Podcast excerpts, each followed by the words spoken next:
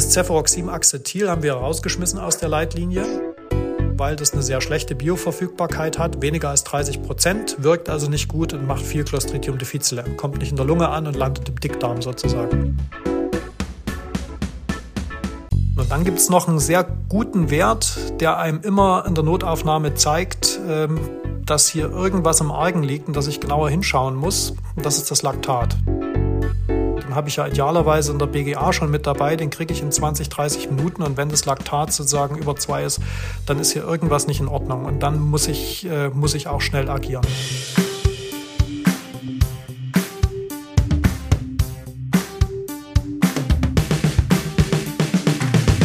Herzlich willkommen zu Infected, dem Antibiotika-Podcast für Medizinstudierende und BerufsanfängerInnen. Infected ist eine Charité-Produktion im Rahmen von Rise Students, einem Projekt von Infect Control. Mein Name ist Sandra Schneider, ich bin Internistin und wissenschaftliche Mitarbeiterin im Institut für Hygiene und Umweltmedizin der Charité. Gemeinsam mit Medizinstudierenden bespreche ich in jeder Folge ein Thema aus der Infektionsmedizin mit einer Expertin oder einem Experten. In unserer ersten Folge geht es um die ambulant erworbene Pneumonie. Es geht um die Definition, typische Erreger, die Schweregradeinteilung, die Diagnostik und die kalkulierte Therapie. Die Aufnahme stammt vom 12. November 2021. Viel Spaß beim Zuhören.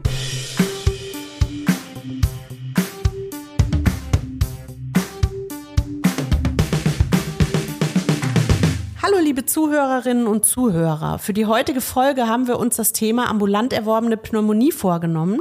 Wir sprechen auch oft von CAP, was für das englische Community Acquired Pneumonia steht. Als studentische Fragestellerin heute dabei sind Felicia Becker und Katharina Ginter. Mögt ihr euch kurz vorstellen? Felicia, magst du anfangen? Ja, hallo, ich freue mich erstmal sehr, heute auch dabei zu sein, zum ersten Mal. Ähm, ich bin im siebten Semester und studiere hier in Berlin an der Charité Medizin. Super. Ähm, Katharina, wo bist du zurzeit im Einsatz? Ja, hallo auch von mir. Ich bin Katharina, 26. Ich studiere auch in Berlin, aber ich bin schon im praktischen Jahr, also quasi das zwölfte Semester. Ähm, und ich bin im Spital Frutigen im Berner Oberland in der Schweiz, ähm, gerade auf der Chirurgie, aber ich war davor auch schon auf der Inneren Medizin. Genau. Sehr schön. Also sozusagen jetzt der Praxistest nach ja. dem langen Studium. Und ähm, Felicia Katharina, was äh, macht für euch Infektiologie so spannend? Und was hat euch oder was verbindet euch mit dem Thema Antibiotic Stewardship?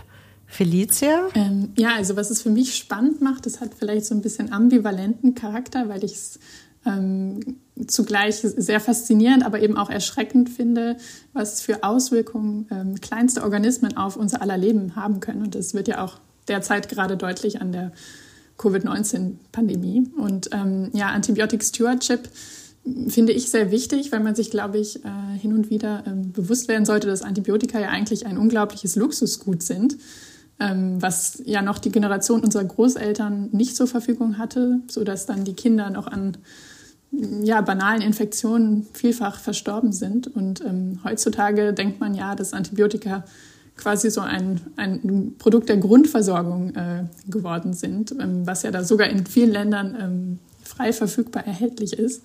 Und ähm, ich glaube, da greift dann die Antibiotic Stewardship, dass man sich mal ähm, bewusst macht, dass es wichtig ist, dass die Antibiotika eben rational angewendet werden, damit ähm, nicht unsere Generation auch wieder von den Krankheiten unserer Großeltern eingeholt wird.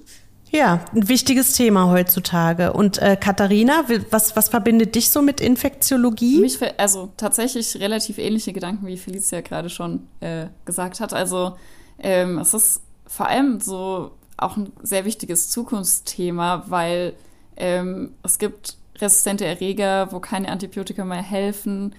Ähm, oft werden aber trotzdem unglaublich viele verschiedene Präparate in, in der Tiermast verwendet weil es einfach einfacher ist oder auch in der Klinik, weil man vermutet, oh, es könnte was Bakterielles sein. Und dass man da aufpasst, dass man sich so ein bisschen eben auch Probleme selber schafft, die man in Zukunft haben wird. Ähm, und es irgendwie vorhersehbar ist, dass es passiert, wenn man ähm, nicht besser aufpasst. Mhm. Ja, vielen Dank. Also du hast auch das Thema Tiermast gerade erwähnt. Wir haben in unserem Rai-Basis-Projekt haben wir auch wirklich diese verschiedenen ähm, Sektoren adressiert, weil natürlich letztendlich alles zusammenhängt. Was wir dabei aber auch ganz wichtig gelernt haben, ist, dass jeder erstmal vor seiner eigenen Haustür kehren muss. Also das heißt, Studierende und äh, Humanmediziner sollten sich dann wirklich auch mit ihren Krankheitsbildern ähm, sozusagen beschäftigen, was uns also, und da halt optimal ähm, die Therapie machen und gucken, wo die auch äh, beendet werden kann und so weiter. Und das bringt uns dann ähm, zurück zur Pneumonie. Und ähm, es ist so, in Deutschland werden pro Jahr circa eine halbe Million PatientInnen mit bakterieller ambulant erworbener Pneumonie behandelt. Und die Erkrankungsschwere, die reicht dabei ja von einem leichten Verlauf, den man in der Hausarztpraxis ähm, behandeln kann, bis zu aber auch Beatmungspflicht auf der Intensivstation. Und das kann man sich ja vorstellen, dass das auch mit sehr unterschiedlichen Prognosen einhergeht, wozu wir ähm, jetzt gleich noch einiges hören werden. Und dieses Jahr, also im Jahr 2021, wurde die ähm, Behandlungsleitlinie zur CAP beim Erwachsenen aktualisiert die geht jetzt noch stärker als zuvor auch auf diese differenzierte Therapie je nach klinischer Situation und Erkrankungsschwere ein. Und das wollen wir jetzt heute genauer beleuchten. Und dafür haben wir uns Professor Matthias Plätz in, unser virtuelles Reihstudio eingeladen. Ich freue mich sehr, Matthias, ähm, dass du Zeit hast für uns heute und uns Rede und Antwort stehst. Ähm, und du hast ja auch bei der eben erwähnten Leitlinie mitgeschrieben. Matthias, würdest du dich unseren Zuhörerinnen und Zuhörern einmal kurz vorstellen? Ja, hallo. Also erstmal vielen Dank für die Einladung. Das ist wirklich ein wichtiges Thema, weil ich glaube, dass jeder Arzt im Laufe seines Lebens, egal welches Fachgebiet, mit diesem Krankheitsbild zu tun haben wird. Und ähm, ich befasse mich damit auch schon lang. Ich bin Direktor des Instituts für Infektionsmedizin und Krankenhaushygiene am Universitätsklinikum Jena. Und von der Ausbildung her bin ich Internist, Pneumologe, Infektiologe und curriculärer Krankenhaushygieniker. Und ich wollte schon als Student immer Infektiologe werden und hatte dann sozusagen meine Facharztausbildung in der Pneumologie begonnen. Das war auch damals eine Empfehlung gewesen von Professor Siegenthaler, wenn den einige vielleicht noch kennen. Der hat ja die deutsche Medizin wirklich auf Jahrzehnte hinweg geformt und der hatte mir das empfohlen weil die Pneumologie sozusagen, die Pneumonie das wichtigste infektiologische Krankheitsbild ist. Der häufigste Fokus für schwere Infektionen. Und danach bin ich an die CDC gegangen, die Centers for Disease Control als Postdoc in Atlanta, habe mich dann mit Pneumokokken, also dem häufigsten bakteriellen Erreger der ambulant erworbenen Pneumonie befasst, war dann wieder in Hannover und Hannover größtes Lungentransplantzentrum. Also es hat immer einen Bezug zur Lunge gegeben und bin dann sozusagen vor zehn Jahren auf diese Professur für klinische Infektiologie nach Jena gegangen und Jena als Zentrum für Sepsis. Da hat das auch sehr gut dazu gepasst, sozusagen die Forschung der Pneumonie und die Pneumologie in diese Sepsisforschung mit einzubringen. Und ja, an dieser Leitlinie habe ich mitgearbeitet und wir haben natürlich auch noch eine Leitlinie zur nosokomialen Pneumonie, die wir davon unterscheiden.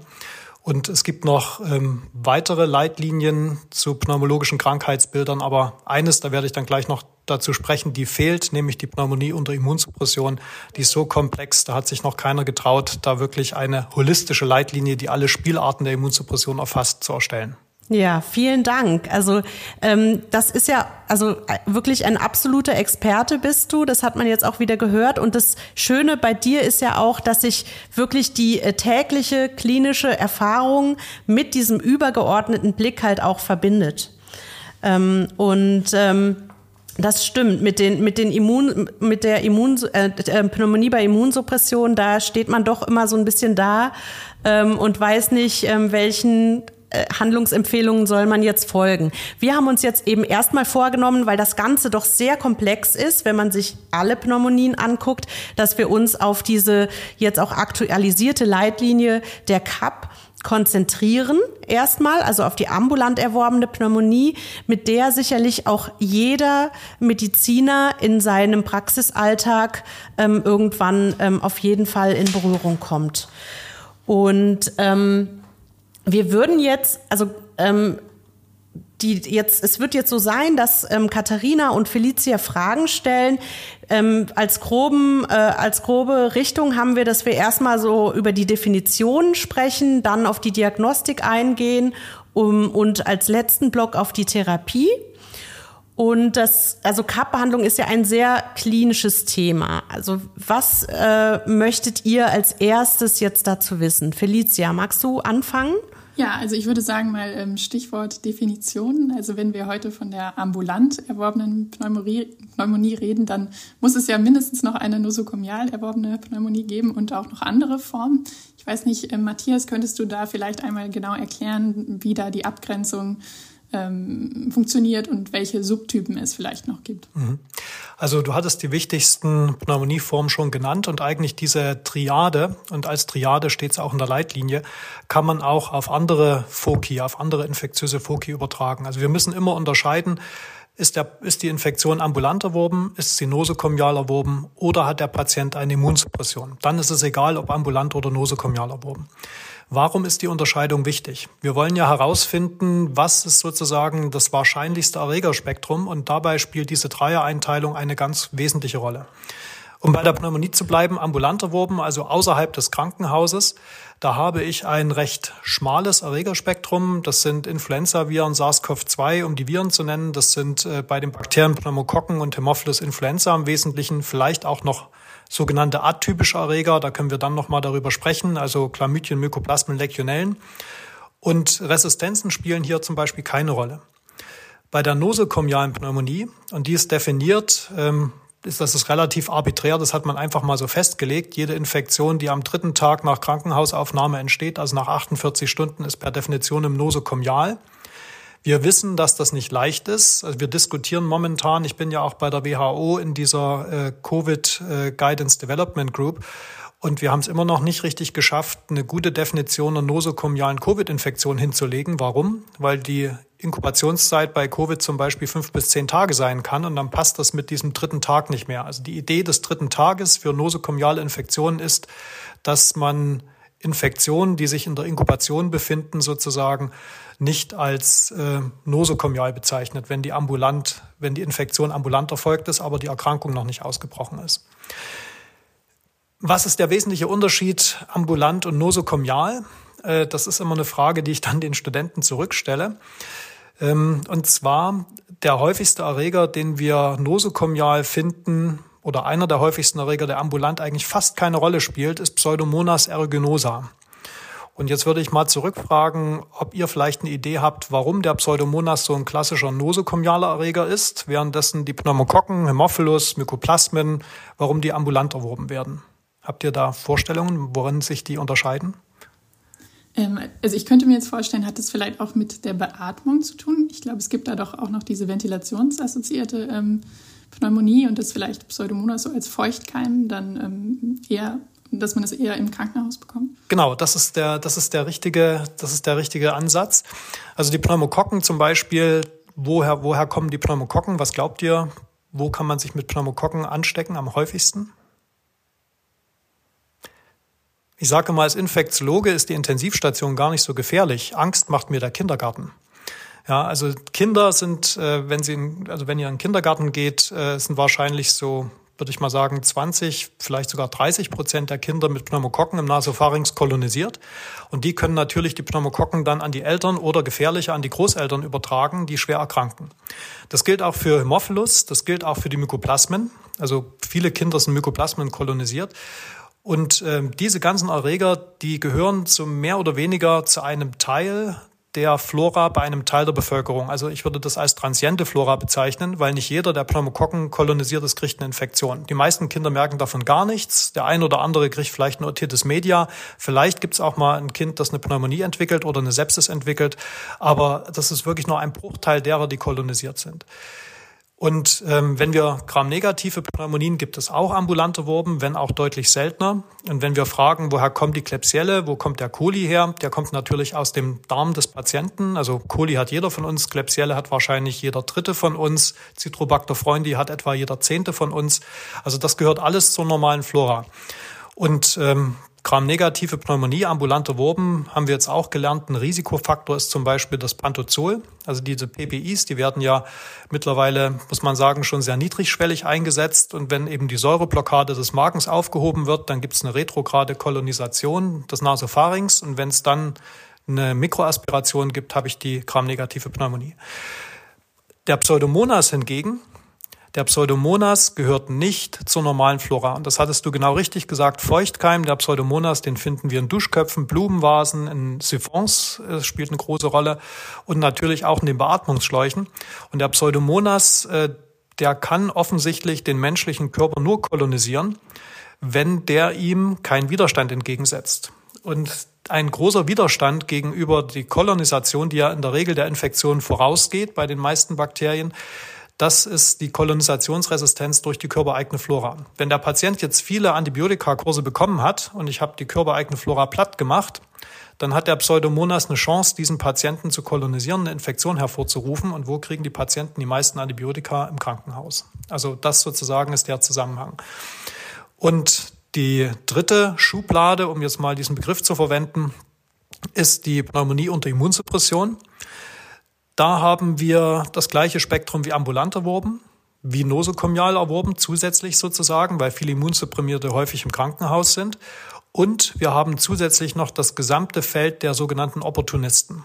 Das sind also in der Regel Pilze und Viren, bei den Viren auch die Herpesviren vor allen Dingen, also HSV zum Beispiel, auch VZV kann eine Pneumonie machen und auch Parasiten, die eigentlich bei einem Immunkompetenten überhaupt nicht zum Zug kommen, die hier auch eine Rolle spielen können. Und das kann man sich vorstellen wie so, ein, wie so eine Pyramide. Also schmales Spektrum ist ambulant erworben, dann kommt etwas breiter nosokomial erworben und ganz unten ganz breit, das ist sozusagen die Pneumonie unter Immunsuppression.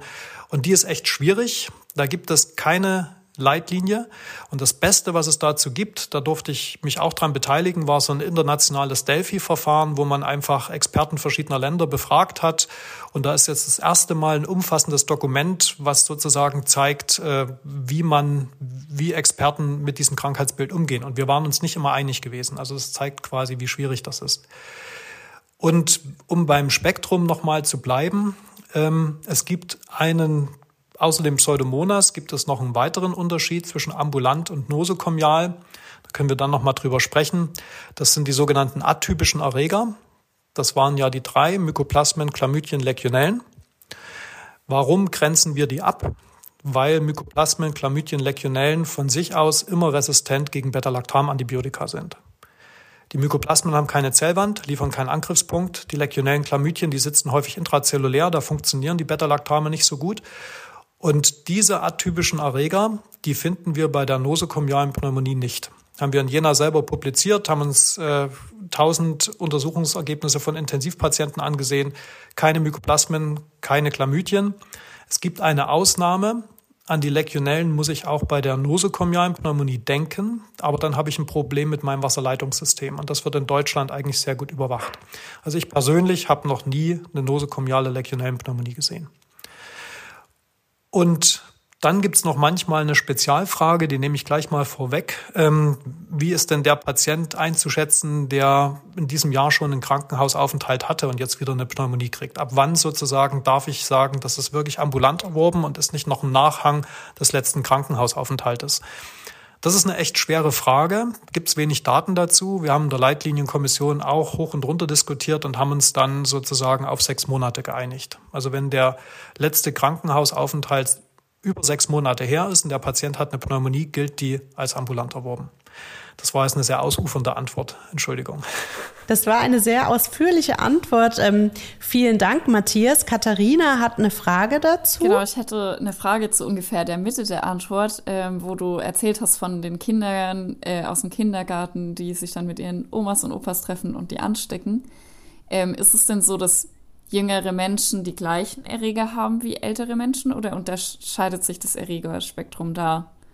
Das ist eine gute Frage und da steckt die Forschung erst in den Anfängen. Also ich kann das zum Beispiel mal für die Staphylokokken beantworten. Da sehen wir, dass Kinder im Kindergarten, die haben teilweise, wenn man die in unterschiedlichen Abständen untersucht, unterschiedliche Staphylokokken. Also irgendwie scheint es so zu sein, als testen die verschiedene Staphylokokken durch, bis sie irgendwann den einen gefunden haben, der sozusagen sich durchsetzt und dann ihr Staphylococcus ist. Das ist, ähm, da kann man auch drüber diskutieren sozusagen. Das, das haben wir, ist noch nicht so richtig fest, aber der Eindruck, den wir da haben, da hat auch Frau Professor Löffler, unsere Mikrobiologin, viel, viel damit äh, gearbeitet.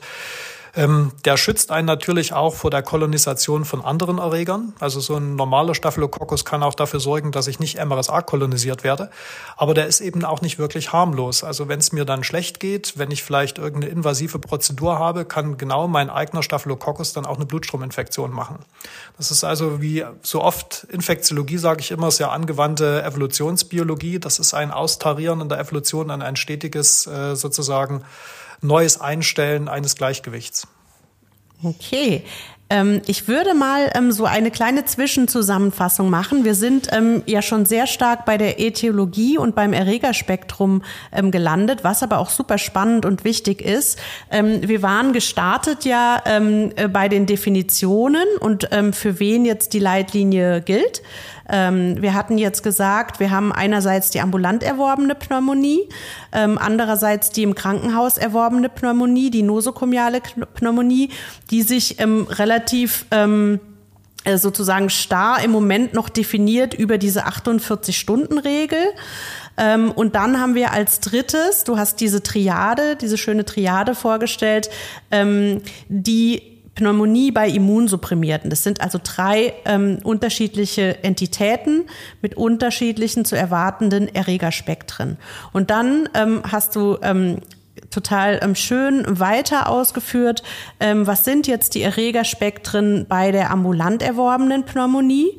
Ähm, und ähm, dann haben wir darüber gesprochen und du hast gesagt, eben das, was auch die Kinder aus dem Kindergarten mitbringen, die Pneumokokken und der Hämophilus influenzae, das sind ja die ähm, häufigsten. Und dann äh, sind aber manchmal eben auch noch atypische Erreger mit im Spiel. Die Mykoplasmen sind ja relativ häufig im ambulanten Setting, also relativ ähm, Legionellen ähm, als atypische Erreger, wenn irgendein Problem mit Wasserleitungen es gibt. Und ähm, dann haben wir auch noch ähm, in anderen Fällen ähm, Erreger ähm, aus dem Spektrum der Enterobacterialis, also den, die Klebsiella pneumoniae, den, äh, den E. coli, also die sich im Darm aufhalten. Ähm, und das hängt immer ein bisschen ähm, auch damit zusammen, wie ist der Patient aufgestellt. Also da gibt es eben unterschiedliche Risikofaktoren für diese unterschiedlichen Settings. So habe ich das jetzt verstanden. Ähm, ich was ich auch, äh, genau, und du hast auch viel zum Pseudomonas gesagt und das finde ich auch sehr wichtig, das so auszuführen, weil ich glaube immer noch ähm, ein ziemlich starker Reflex ist, ähm, oh, da könnte Pseudomonas aeruginosa mit im Spiel sein, den decke ich mal lieber mit ab. Also da äh, sind wir, glaube ich, noch, ähm, also an manchen Stellen ein bisschen übervorsichtig. Du, du möchtest was äh, darauf sagen, Matthias. Genau, genau. Du hast einen ganz wichtigen Punkt angesprochen. Da haben sich auch die Leitlinien weiterentwickelt. Das ist genau der Streitpunkt Pseudomonas bei ambulanter erworbener Pneumonie. Ähm, und zwar hatten wir in der Leitlinienversion von 2009 zum Beispiel bei der empirischen Therapie auch noch eine Spalte in der Tabelle für Patienten mit Risikofaktoren für Pseudomonas. Und diese Spalte haben wir in der Version 2015 und auch in der aktuellen Version gelöscht, weil wir Sorge hatten, dass das eben zu so einer Übertherapie führt. Und ähm, da steht jetzt stattdessen in der Leitlinie ein weiser Spruch, dass nämlich äh, Pseudomonas bei ambulanter erworbener Pneumonie extrem selten ist und man soll die Entscheidung, ob ich den Pseudomonas miterfasse, und das muss die absolute Ausnahme sein. Also wir haben in Kapnitz eine Studie gemacht, Pseudomonas aeruginosa bei ambulanter erworbener Pneumonie kommt vor, aber in weniger als ein Prozent der Fälle.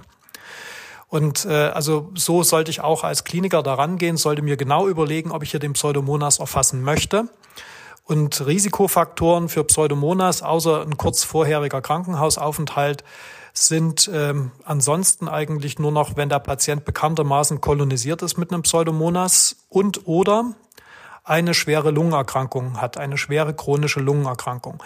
Und ähm, tatsächlich ist es so, Patienten mit einer schweren COPD, also ich rede jetzt nicht über den Patienten, der äh, sozusagen alle drei Jahre mal eine Exazerbation hat, aber jemand, der vielleicht dreimal im Jahr eine Exazerbation hat, der Heimsauerstofftherapie hat, der dauerhaft Steroide nehmen muss und der aufgrund seiner Exazerbation sozusagen alle fünf bis sechs Wochen im Krankenhaus liegt, wenn der mit einer Pneumonie kommt, dann sollte ich äh, den Pseudomonas mit erfassen. Das ist, glaube ich, äh, das ist wirklich die, die wichtige Ausnahme. Wir fragen uns auch immer, warum haben gerade die Patienten mit schweren chronischen Lungenkrankheiten oftmals so eine Pseudomonas-Kolonisation? Gibt es auch viele Überlegungen. Für mich die plausibelste ist, diese Patienten kriegen eben oft Infekte und kriegen im Laufe eines Jahres ganz viele Kurse an Antibiotikatherapie. Und irgendwann sozusagen wird der Pseudomonas, äh, der dann den Selektionsvorteil hat, wird dann dort bleiben. Also bei Patienten, wo ich weiß, äh, beim letzten Krankenhausaufenthalt im Sputum Pseudomonas nachgewiesen oder Patient mit einer sehr schweren chronischen Lungenerkrankung, da kann ich überlegen, ob ich den Pseudomonas, wenn er hospitalisiert wird, dieser Patient mit erfasse. Okay, super. Also ich würde sagen, da können wir auch äh, nachher, wenn wir nochmal detaillierter auf die Therapie eingehen, das auch nochmal aufgreifen, weil das kann man wahrscheinlich nicht oft genug sagen. Ähm, ich wollte noch einmal die ähm, Frage von eben von Katharina ähm, aufgreifen, weil ich die auch spannend fand.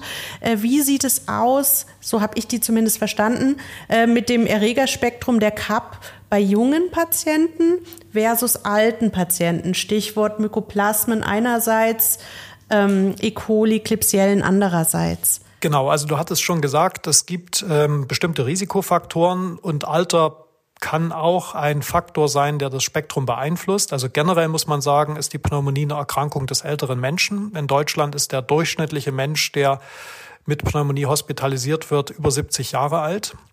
Bei jungen Menschen ist eine Pneumonie sehr selten. Das geht erst so ab 40 los, dass die Pneumonien häufiger werden und dass es auch Todesfälle durch Pneumonien gibt und dann steigt das mit zunehmendem Alter an.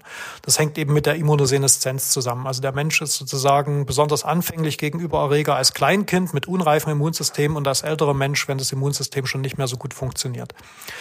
Und tatsächlich ist es so, dass die Mykoplasmen, die eine atypische Pneumonie machen, die übrigens sich unterscheidet von anderen Pneumonieformen, es gibt auch den Begriff der Walking Pneumonia, weil das Menschen sind, die haben zwar eine Pneumonie, aber die können noch arbeiten gehen. Also sie sind nicht richtig schwer krank, die haben einen trockenen Husten, die haben auch im, im Röntgenbild sozusagen keine klassische Lobär- oder Bronchopneumonie, sondern so ein interstitielles Muster.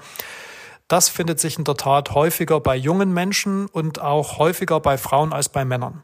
Wir haben auch bei der Pandemie gelernt, Männer sind, haben das schlechtere Immunsystem, deswegen haben sie weniger Autoimmunerkrankungen, aber dafür häufiger und schwerere Infektionen. Bei der Pneumonie ist das nicht anders. Männer sind überrepräsentiert bei Pneumonien, aber bei der Mykoplasmenpneumonie ist so der typische Patient eher so die jüngere Frau. Kann man auch überlegen, woher das kommt. Wahrscheinlich ist das auch die Nähe zu den Kindern. Vielen Dank. Ich würde vorschlagen, dass wir jetzt ähm, noch in unserem Blog Diagnostik ähm, mal näher darauf ähm, schauen, ähm, wie teilt man die ähm, Pneumonie nach Risiken ein? Wie gefährlich ist eigentlich eine Pneumonie? Ähm, Katharina, magst du da mal eine Eingangsfrage zu stellen zu diesem Themengebiet? Gern. Also äh, genau, was mich auf der, also wenn man als Unterassistentin wie die PJler hier in der Schweiz heißen, auf dem Notfall ist, was mich da immer interessiert ist, ähm, bei welcher Pneumonie muss ich mich denn beeilen? Also bei welchen muss ich ganz schnell sein, welches ein Notfall und welche habe ich vielleicht noch ein bisschen Zeit, kann das äh, in Ruhe mit der Assistenzärztin oder dem Assistenzarzt besprechen? Das ist eine, eine wichtige Frage, weil die Pneumonie, hatten wir ja schon gesagt, ist der häufigste, die häufigste Ursache für eine Sepsis. Die Sepsis also als schwerste Form einer Infektion. Und bei einer Sepsis haben wir auch alle gelernt, äh, müssen Antibiotika so schnell wie möglich gegeben werden. Wobei auch hier ist man in den letzten Jahren wieder etwas, etwas äh, sozusagen restriktiver geworden. Das ist nicht wie eine Sepsis in der Neutropenie oder eine Meningitis, wo das Antibiotikum innerhalb von 20 Minuten drin sein muss. Also sage ich mal, zwei Stunden Zeit hat man auch bei Sepsis, um das Antibiotikum zu geben, auch wenn es die Gordon Hour gibt. Aber trotzdem muss man ganz klar die Frage stellen, wenn der Patient sich in der Notaufnahme vorstellt, äh, kann ich den nach Hause schicken mit einem Antibiotikum oder sollte ich den vielleicht aufnehmen? Und da gibt es äh, klinische Scoring-Systeme, den sogenannten CRB 65. Dabei steht C für Confusion, neu aufgetretene Verwirrtheit. R ist die Respiratory Rate, also eine Atemfrequenz über 30 pro Minute und B ist Blood Pressure, systolisch kleiner 90 oder diastolisch kleiner 60 und 65 steht für das Alter. Und wenn einer dieser Punkte erfüllt ist, also es sei denn, es wäre nur das Alter, dann nicht. Aber wenn C, R oder B positiv ist, gibt es einen Punkt, dann muss der Patient hospitalisiert werden. Und wenn er zwei Punkte hat, und hier kann das Alter auch eine Rolle spielen, dann kann man über eine intensivierte Überwachung nachdenken. Und ähm, Der Überhang zur Sepsis zeigt sich auch daran, ich glaube, ihr kennt alle den Quick-Sofa-Score. Mit dem kann man eine Sepsis äh, sozusagen klinisch schnell diagnostizieren. Und der Quick-Sofa-Score, der beinhaltet ja auch ähm, die Parameter C, R und B. Und die unterscheiden sich kaum sozusagen von dem CAB 65 der Pneumonie. Also bei Confusion ist auch nur Ja, Nein. Bei dem Blutdruck ist es statt 90 systolisch 100 und bei der Atemfrequenz statt 30 22. Und ich war eigentlich ganz begeistert, als dieser Quick-Sofa-Score publiziert wurde der eine ganz andere, dem eine ganz andere Kohorte zugrunde lag. Das war eine Million Sepsis-Patienten, aber offensichtlich hatten viele von denen eine Pneumonie und als die Wissenschaftler geguckt haben, welche einfachen klinischen Kriterien können quasi die Sepsis vorhersagen, dann kam man genau auf die gleichen, die man 20 Jahre vorher schon in der Pneumonie-Kohorte sozusagen herausgefunden hatte. Und das zeigt eben, dass gerade die Atemfrequenz, das ist etwas, was im was viele bei den Untersuchungen einfach vergessen. Das ist ein ganz einfacher Parameter, der mir sehr hilft. Jetzt kann man natürlich die Folgefrage stellen, warum bei der Sepsis eine Atemfrequenz von 22, äh, bei der Pneumonie von 30 als Parametergrenze. Ich glaube, das hängt damit zusammen, dass wir, die Sepsis ist ja definiert als eine Infektion, die so eine starke Inflammation macht, dass es nicht mehr physiologisch ist, sondern dass die eigenen Organe angegriffen werden und wir das Organversagen haben. Also eine Infektion, die zum Organversagen führt, ist per Definition eine Sepsis. Und bei der Pneumonie wird halt die Lunge primär betroffen. Und bei, wenn eine Urosepsis zu einer erhöhten Atemfrequenz führt, dann ist die Lunge sozusagen sekundär betroffen und wahrscheinlich kam deswegen in dieser Studie raus, dass schon 22 als erhöhte Atemfrequenz gilt. Wir haben in Kapnitz allerdings auch gelernt, dass dieser CAB 65 leider nicht ganz so gut ist, wie wir gehofft hatten. Also in der ersten Studie war es wirklich so 2000 Patienten, CAB 65 0, Sterblichkeit 0. Wenn man sich aber dann die 250.000 hospitalisierten Fälle im Jahr ansieht in Deutschland, dann war es leider so, dass äh, zwei Prozent verstorben sind mit einem CAB 65 von 1. Und da hat man natürlich den Anspruch, das ist jetzt nicht scheint nicht viel, ist aber immerhin jeder 50. Wenn man selbst derjenige ist, der den Patienten nach Hause geschickt hat, der dann verstorben ist, ist es sehr bitter. Und deswegen gibt es das Bestreben, da ein Feintuning zu erreichen. Also sozusagen noch genauer die Patienten, die vielleicht dann doch einen schweren Verlauf nehmen, rauszufiltern. Und das haben wir gemacht. Ähm, zum einen soll man sich die Komorbiditäten angucken. Die meisten Pneumonie-Patienten sind ja älter, haben Komorbiditäten. Also wenn der gleichzeitig dicke Beine kriegt, weil er eine Herzinsuffizienz hat oder er hat einen Diabetes, der Zucker ist gerade derangiert durch die Infektion, dann sollte man ihn auch aufnehmen, auch wenn der CAB 65.0 ist.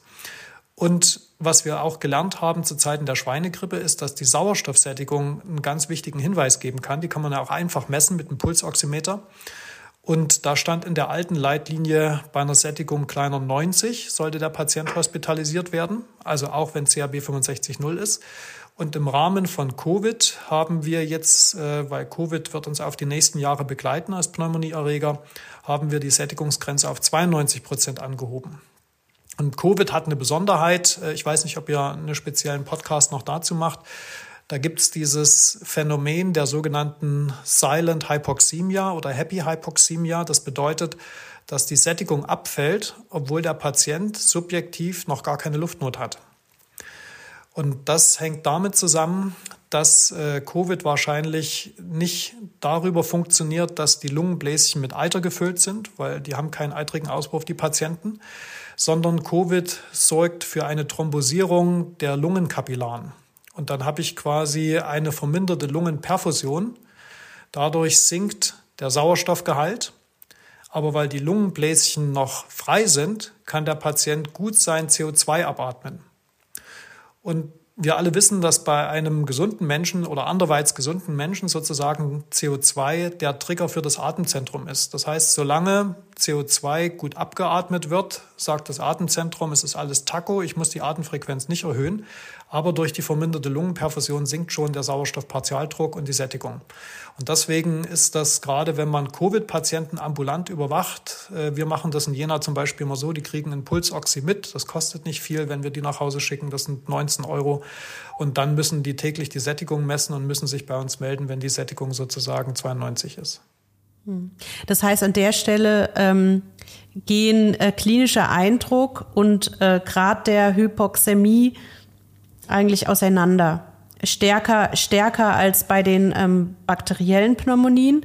Aber dennoch ähm, ist jetzt eben als, als wichtige Ergänzung eingeführt, dass man sich auch hier nicht nur auf den klinischen Eindruck verlässt, sondern immer auch eine Sättigung äh, mit erfasst. Korrekt. Ähm, was ja auch eigentlich ähm, sehr leicht durchzuführen ist. Ne? Deswegen ist es ja, ist es ja gut, dass das jetzt da mit drin ist. Also das heißt, wir haben jetzt erstmal viel besprochen, ähm, wann kann ich den Patienten ähm, wieder sicher nach Hause schicken? Sprich, Sandra, wenn ich ja. ganz kurz einhaken darf, ja, eine natürlich. Frage, die oft kommt, äh, der funktionelle Status steht in der Leitlinie. Was ist damit gemeint? Mhm. Das ist einfach eine ethische Abwägung. Wenn wir einen Patienten mhm. haben, also früher hieß die Pneumonie ja auch die Old Man's Friend, weil in der Regel jeder alte Mensch am Ende seines Lebens an der Pneumonie stirbt, egal was die Grundkrankheit ist. Und ähm, da muss man sich natürlich überlegen, ob man einen 90-jährigen bettlägerigen Patienten, der seit Jahren im Altenheim liegt, äh, der ganz klar gesagt hat, er möchte nicht mehr auf Intensivstation, ob man den bei einem CRB 65 von 2 dann wirklich noch hospitalisieren will oder ob man sagt, wir versuchen eine ambulante Therapie. Also da sagt die Leitlinie auch ganz klar, bei einer Pneumonie, die steht nun mal häufig am Ende des Lebens, sollte man immer auch eine ethische Abwägung treffen welche Register man hier noch ziehen möchte. Ähm, ja, genau, das wäre jetzt auch so ein bisschen meine Frage, ob denn bei jedem Patienten überhaupt noch ein kuratives Therapieziel versorgt, äh, verfolgt wird oder eben doch schon palliativ dann. Genau, und Felicia, du hast auch den Finger drauf, weil das steht auch in der Leitlinie, dass das, also wenn man zum Beispiel sagt, das ist ein Patient, den nehme ich noch auf Normalstation, aber wir machen den nicht mehr intensiv, da steht in der Leitlinie auch, dass man sozusagen das Therapieziel auch fortlaufend überprüfen sollte während des Krankenhausaufenthaltes. Also Ganz, ganz wichtig. Hm.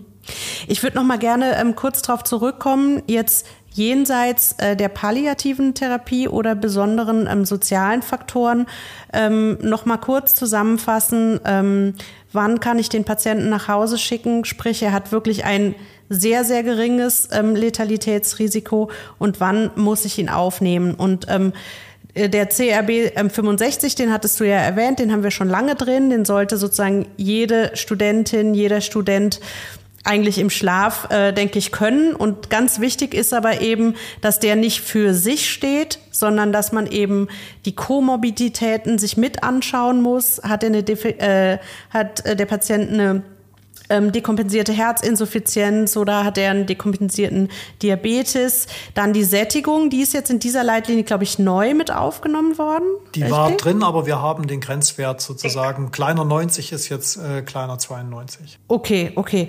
Und, äh, und dann ähm, äh, ist ja auch noch das soziale Umfeld wichtig, ne? dass äh, dass man den Patienten nicht äh, in eine Situation nach Hause schickt, ähm, wo er gar nicht irgendwie ähm, sozusagen behandelt werden kann oder also wenn er, wenn er allein ist, ähm, wie auch immer. Und was ich auch schön finde, dass es in der Leitlinie steht, der klinische Blick. Der ist auch immer noch wichtig, ne? Genau, also generell gilt, dass die Pneumonie eine klinische Diagnose ist. Äh, wir wünschen uns zwar, da kommen wir drauf noch zu sprechen, eine thorakale Bildgebung, die das Infiltrat beweist. Aber nicht jede Hausarztpraxis kann eine thorakale Bildgebung machen und am Ende des Tages ist die Pneumonie immer eine klinische Diagnose. Also klinische Blick ist ganz wichtig. Aber vor allen Dingen auch bei der Entscheidung, ne? also wenn jetzt sozusagen eigentlich von den Scores ähm, alles dafür spricht, äh, man kann den entlassen, aber man hat das klinische Gefühl basierend auf seiner Erfahrung, das könnte doch irgendwie äh, nicht gut gehen, dann sollte man dem auch trauen, oder? Verstehe, habe ich das falsch verstanden in der Leitlinie? Nee, also das kann man, man kann sich immer über die Scoring-Systeme hinwegsetzen. Die geben einem ja sozusagen, wenn man selber unsicher ist, helfen Scoring-Systeme sehr gut, aber wenn man, kein Scoring-System ist perfekt und wie gesagt, wir haben ja auch gesehen, CAB 65 von null sterben immer noch zwei Prozent der Patienten. Also man sollte diesem Scoring-System nicht sklavisch folgen.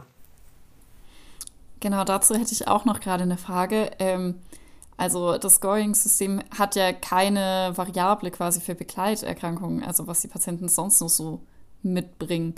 Gibt es da irgendwelche Begleiterkrankungen, die besonders wichtig sind, die man auf jeden Fall mit beachten sollte, wenn man entscheidet, bleibt ambulant, kann, muss stationär? Ähm, das ist wirklich das ist eine, das ist eine wichtige, aber schwierige Frage. Also da gibt es zumindest keine weitere Scoring-Systeme. So aus der klinischen Erfahrung, was eben häufig ist, waren die zwei Beispiele, die ich schon mal genannt hatte. Also Herzenssuffizienz, die wird oftmals schlechter unter einer Infektion. Und wenn eben gleichzeitig noch eine pulmonale Stauung dazukommt oder wenn eben Unterschenkelödeme deutlich zunehmen, wäre das für mich ein Grund. Der derangierte Diabetes wäre ein anderer Grund. Und auch ein Patient mit einer schweren COPD zum Beispiel, wenn er dann so ein bisschen hyperkapnisch wird, ähm, auch da wäre ich dann, wäre ich, würde ich dann also, glaube ich, niedrigschwellig hospitalisieren. Ähm, ja, ich habe gerade noch mal überlegt, also im Medizinstudium müssen wir Studenten ja wirklich sehr viele Scores immer lernen. Und ähm, jetzt haben wir gerade von dem CRB 65 gesprochen und auch von dem Q-SOFA. Ähm, könntest du vielleicht noch mal erklären, bei welchen Patienten kommt denn jetzt der Q-SOFA-Score zum Einsatz? Und es gibt doch ähm, auch noch solche Major- und Minor-Kriterien, die auch in diese Sepsis-Richtung gehen. Welchen Stellenwert haben diese? Also der Q-SOFA ist vom Prinzip her ein Score, der bei jedem Patienten gemacht werden sollte, wo ich in der Notaufnahme den Verdacht auf eine Infektion habe, weil der sozusagen die Sepsis definiert. Und die Sepsis, ähm, da gibt es viel Missverständnis, weil in den mikrobiologischen Lehrbüchern steht noch die alte Schottmüllersche Sepsis-Definition von 1920 drin, dass eine Sepsis sozusagen eine, ein Herd ist, der an den Körper streut. Und das ist sozusagen obsolet. Also Sepsis äh, als Synonym für eine positive Blutkultur. Das nehmen die Mikrobiologen noch, das ist es aber nicht. Die Sepsis ist, wie gesagt, definiert über eine Entzündung, die so stark ist, dass sie die körpereigenen Organe angreift. Also sozusagen die Organdysfunktion ist das, was die Sepsis äh, beweist. Und am besten für die Organdysfunktion gibt's den SOFA-Score, also das ist äh, Sequential Organ Failure Assessment Score, da braucht man aber Laborwerte. Den kennt ihr ja, also da geht man vom Prinzip jedes Organsystem durch. Der Kopf ähm, ist ein Organsystem, da fragt man nach Verwirrtheit ja oder nein. Dann gibt's die Niere, da geht's äh, sozusagen nach dem Kreatin oder der GFR, dann gibt's die Gerinnung, die Leber, den Kreislauf, braucht der Katecholamine, ich hoffe, ich habe jetzt keins vergessen. Und äh, weil das zu lange dauert in der Notaufnahme, hat man den Quicksofa gemacht. Ich will aber auch nicht äh, sozusagen verbergen, dass der Quicksofa in letzter Zeit stark unter Beschuss gekommen ist, weil er wahrscheinlich einige Patienten mit einer Sepsis übersieht. Aber da sollte man immer drauf achten. Und dann gibt es noch einen sehr guten Wert, der einem immer in der Notaufnahme zeigt, ähm, dass hier irgendwas im Argen liegt und dass ich genauer hinschauen muss. Und das ist das Laktat. Den habe ich ja idealerweise in der BGA schon mit dabei. Den kriege ich in 20, 30 Minuten. Und wenn das Laktat sozusagen über zwei ist, dann ist hier irgendwas nicht in Ordnung. Und dann muss ich, äh, muss ich auch schnell agieren. Ähm, ich habe ja auch gesagt, äh, Sepsis, Pneumonie überlappen sich zu etwa 60 Prozent. Also 60 Prozent der Sepsisfälle sind Pneumonien. Deswegen ist auch nicht überraschend, dass CAB und Quicksofa sozusagen die gleichen Parameter sind, die da rausgekommen sind. Ähm, die nächste Frage, die du gestellt hattest oder die nächste Entscheidung, die wir treffen müssen, ist dann, wohin kommt der Patient? Kommt er auf die Normalstation oder kommt er auf die Intensivstation? Und hier haben wir in den letzten Jahren etwas gelernt, das hat mich total überrascht, nämlich dass der Patient, der so schlecht ist, dass in der Notaufnahme intubiert werden muss oder Katecholamine braucht, und das sind die zwei sogenannten Major Criteria. Also jemand, der intubiert wird, geht auf Intensiv, klar, aber auch jemand, der noch nicht intubiert wird, braucht aber Katecholamine zur Kreislaufunterstützung, auch der geht auf Intensiv. Ähm, aber Patienten, die in der Notaufnahme schon identifiziert werden mit der schweren Pneumonie aufgrund der Major Criteria und auf Intensiv gehen, haben ein besseres Outcome als die Patienten, die diese zwei Dinge noch nicht brauchen, erstmal auf Normalstation gehen und so am Tag drei bis sieben schlecht werden. Deren Sterblichkeit ist fast doppelt so hoch als der, der in der Notaufnahme intubiert wird. Woran das liegt, da wird momentan sehr dran geforscht und gearbeitet. Äh, da ist auch Martin Koltitz aus Dresden, ein Freund von mir, wirklich ein, dessen Publikationen kann man sich dazu mal ansehen, ein Vorreiter, dem das ein Anliegen ist. Das liegt wahrscheinlich auch an den kardiovaskulären Komplikationen. Wir wissen ja, dass die Pneumonie das Herzinfarktrisiko deutlich erhöht, also kurz nach der Diagnosestellung. Das ist auch wieder Evolutionsbiologie. Jede starke Inflammation sozusagen führt zu, zu einer Beeinflussung der Gerinnung. Bei der Sepsis sehen wir am Ende dann gibt's beides, also zu viel Gerinnung und zu viel Thrombolyse. Und in der, in der Frühphase gibt es wahrscheinlich viel Prokoagulation und es gibt gute Studien, die zeigen, dass es unter den, der Pneumonie, je schwerer die Pneumonie, desto höher das Herzinfarktrisiko. Und ich könnte mir gut vorstellen, dass das einer der Gründe ist, wenn die Patienten sozusagen auf einmal akut schlecht werden, nach drei bis vier Tagen auf Normalstation, dass man da mal genauer hinsehen sollte. Die Frage ist jetzt, wie können wir die Patienten frühzeitig rausfiltern und in der Notaufnahme schon die Weichen richtig stellen, dass die halt intensiviert, intensiviert überwacht werden, nicht auf Normalstationen ohne Monitoring liegen. Und ähm, das sind die sogenannten ATS äh, Minor Criteria, die da eine Rolle spielen. Und diese ATS Minor Criteria, die überlappen sich zum Teil mit dem CAB 65. Das sind äh, neun, also eine Atemfrequenz über 30, wie beim CAB auch. Oder, also und oder ein niedriger Sauerstoffpartialdruck, kleiner 55 mm Hg. Dann kommt aber auch das Röntgenbild, also multilobäre Infiltrate. Ganz wichtig, die neu aufgetretene Bewusstseinsstörung, da sage ich noch was dazu, also auch ein Kriterium aus dem CAB. Blutdruck kleiner 90, auch aus dem CAB. Akutes Nierenversagen, das ist im CAB nicht enthalten, weil da brauche ich ein Labor, also Verdopplung des Kreas sozusagen. Leukozyten unter 4000. Normalerweise macht ja der Körper eine Leukozytose bei einer Infektion. Wenn er in die Leukozytopenie geht, das ist schon ein gutes Zeichen dafür, dass hier irgendwas nicht gut läuft, also dass das äh, Richtung Sepsis geht. Thrombozytopenie, das ist genau das Gleiche. Also das ist so ein Hinweis auf eine Verbrauchskoagulopathie, die auch ein Parameter für die Sepsis ist und eine Hypothermie. Das haben wir auch gesehen. Also Fieber ist eigentlich ein gutes Zeichen. Wenn jemand hochfiebert, dann macht das Immunsystem was. Wenn jemand nicht mehr in der Lage ist, Fieber zu entwickeln oder im Gegenteil sogar hypotherm wird, dann haben die die höchsten Sterblichkeitskriterien, äh, Sterblichkeitsrisiko. Und wenn sozusagen wenigstens zwei dieser Minor Criteria erfüllt sind, dann muss der auf Intensiv, auch wenn er noch keine Katecholamine braucht und noch nicht intubiert ist. Und hat er ein bis zwei Kriterien, dann sollte man ihn zumindest für die nächsten zwei, drei Tage trotzdem intensiviert überwachen. Und an der Stelle, was mir noch ganz wichtig ist, tut mir leid, wenn ich wieder so ausufern werde, aber das, das ist ähm, die Bewusstseinsstörung. Ich frage immer die Studierenden, warum äh, sozusagen die Bewusstseinsstörung so ein Kardinalsymptom für eine schwere Infektion ist.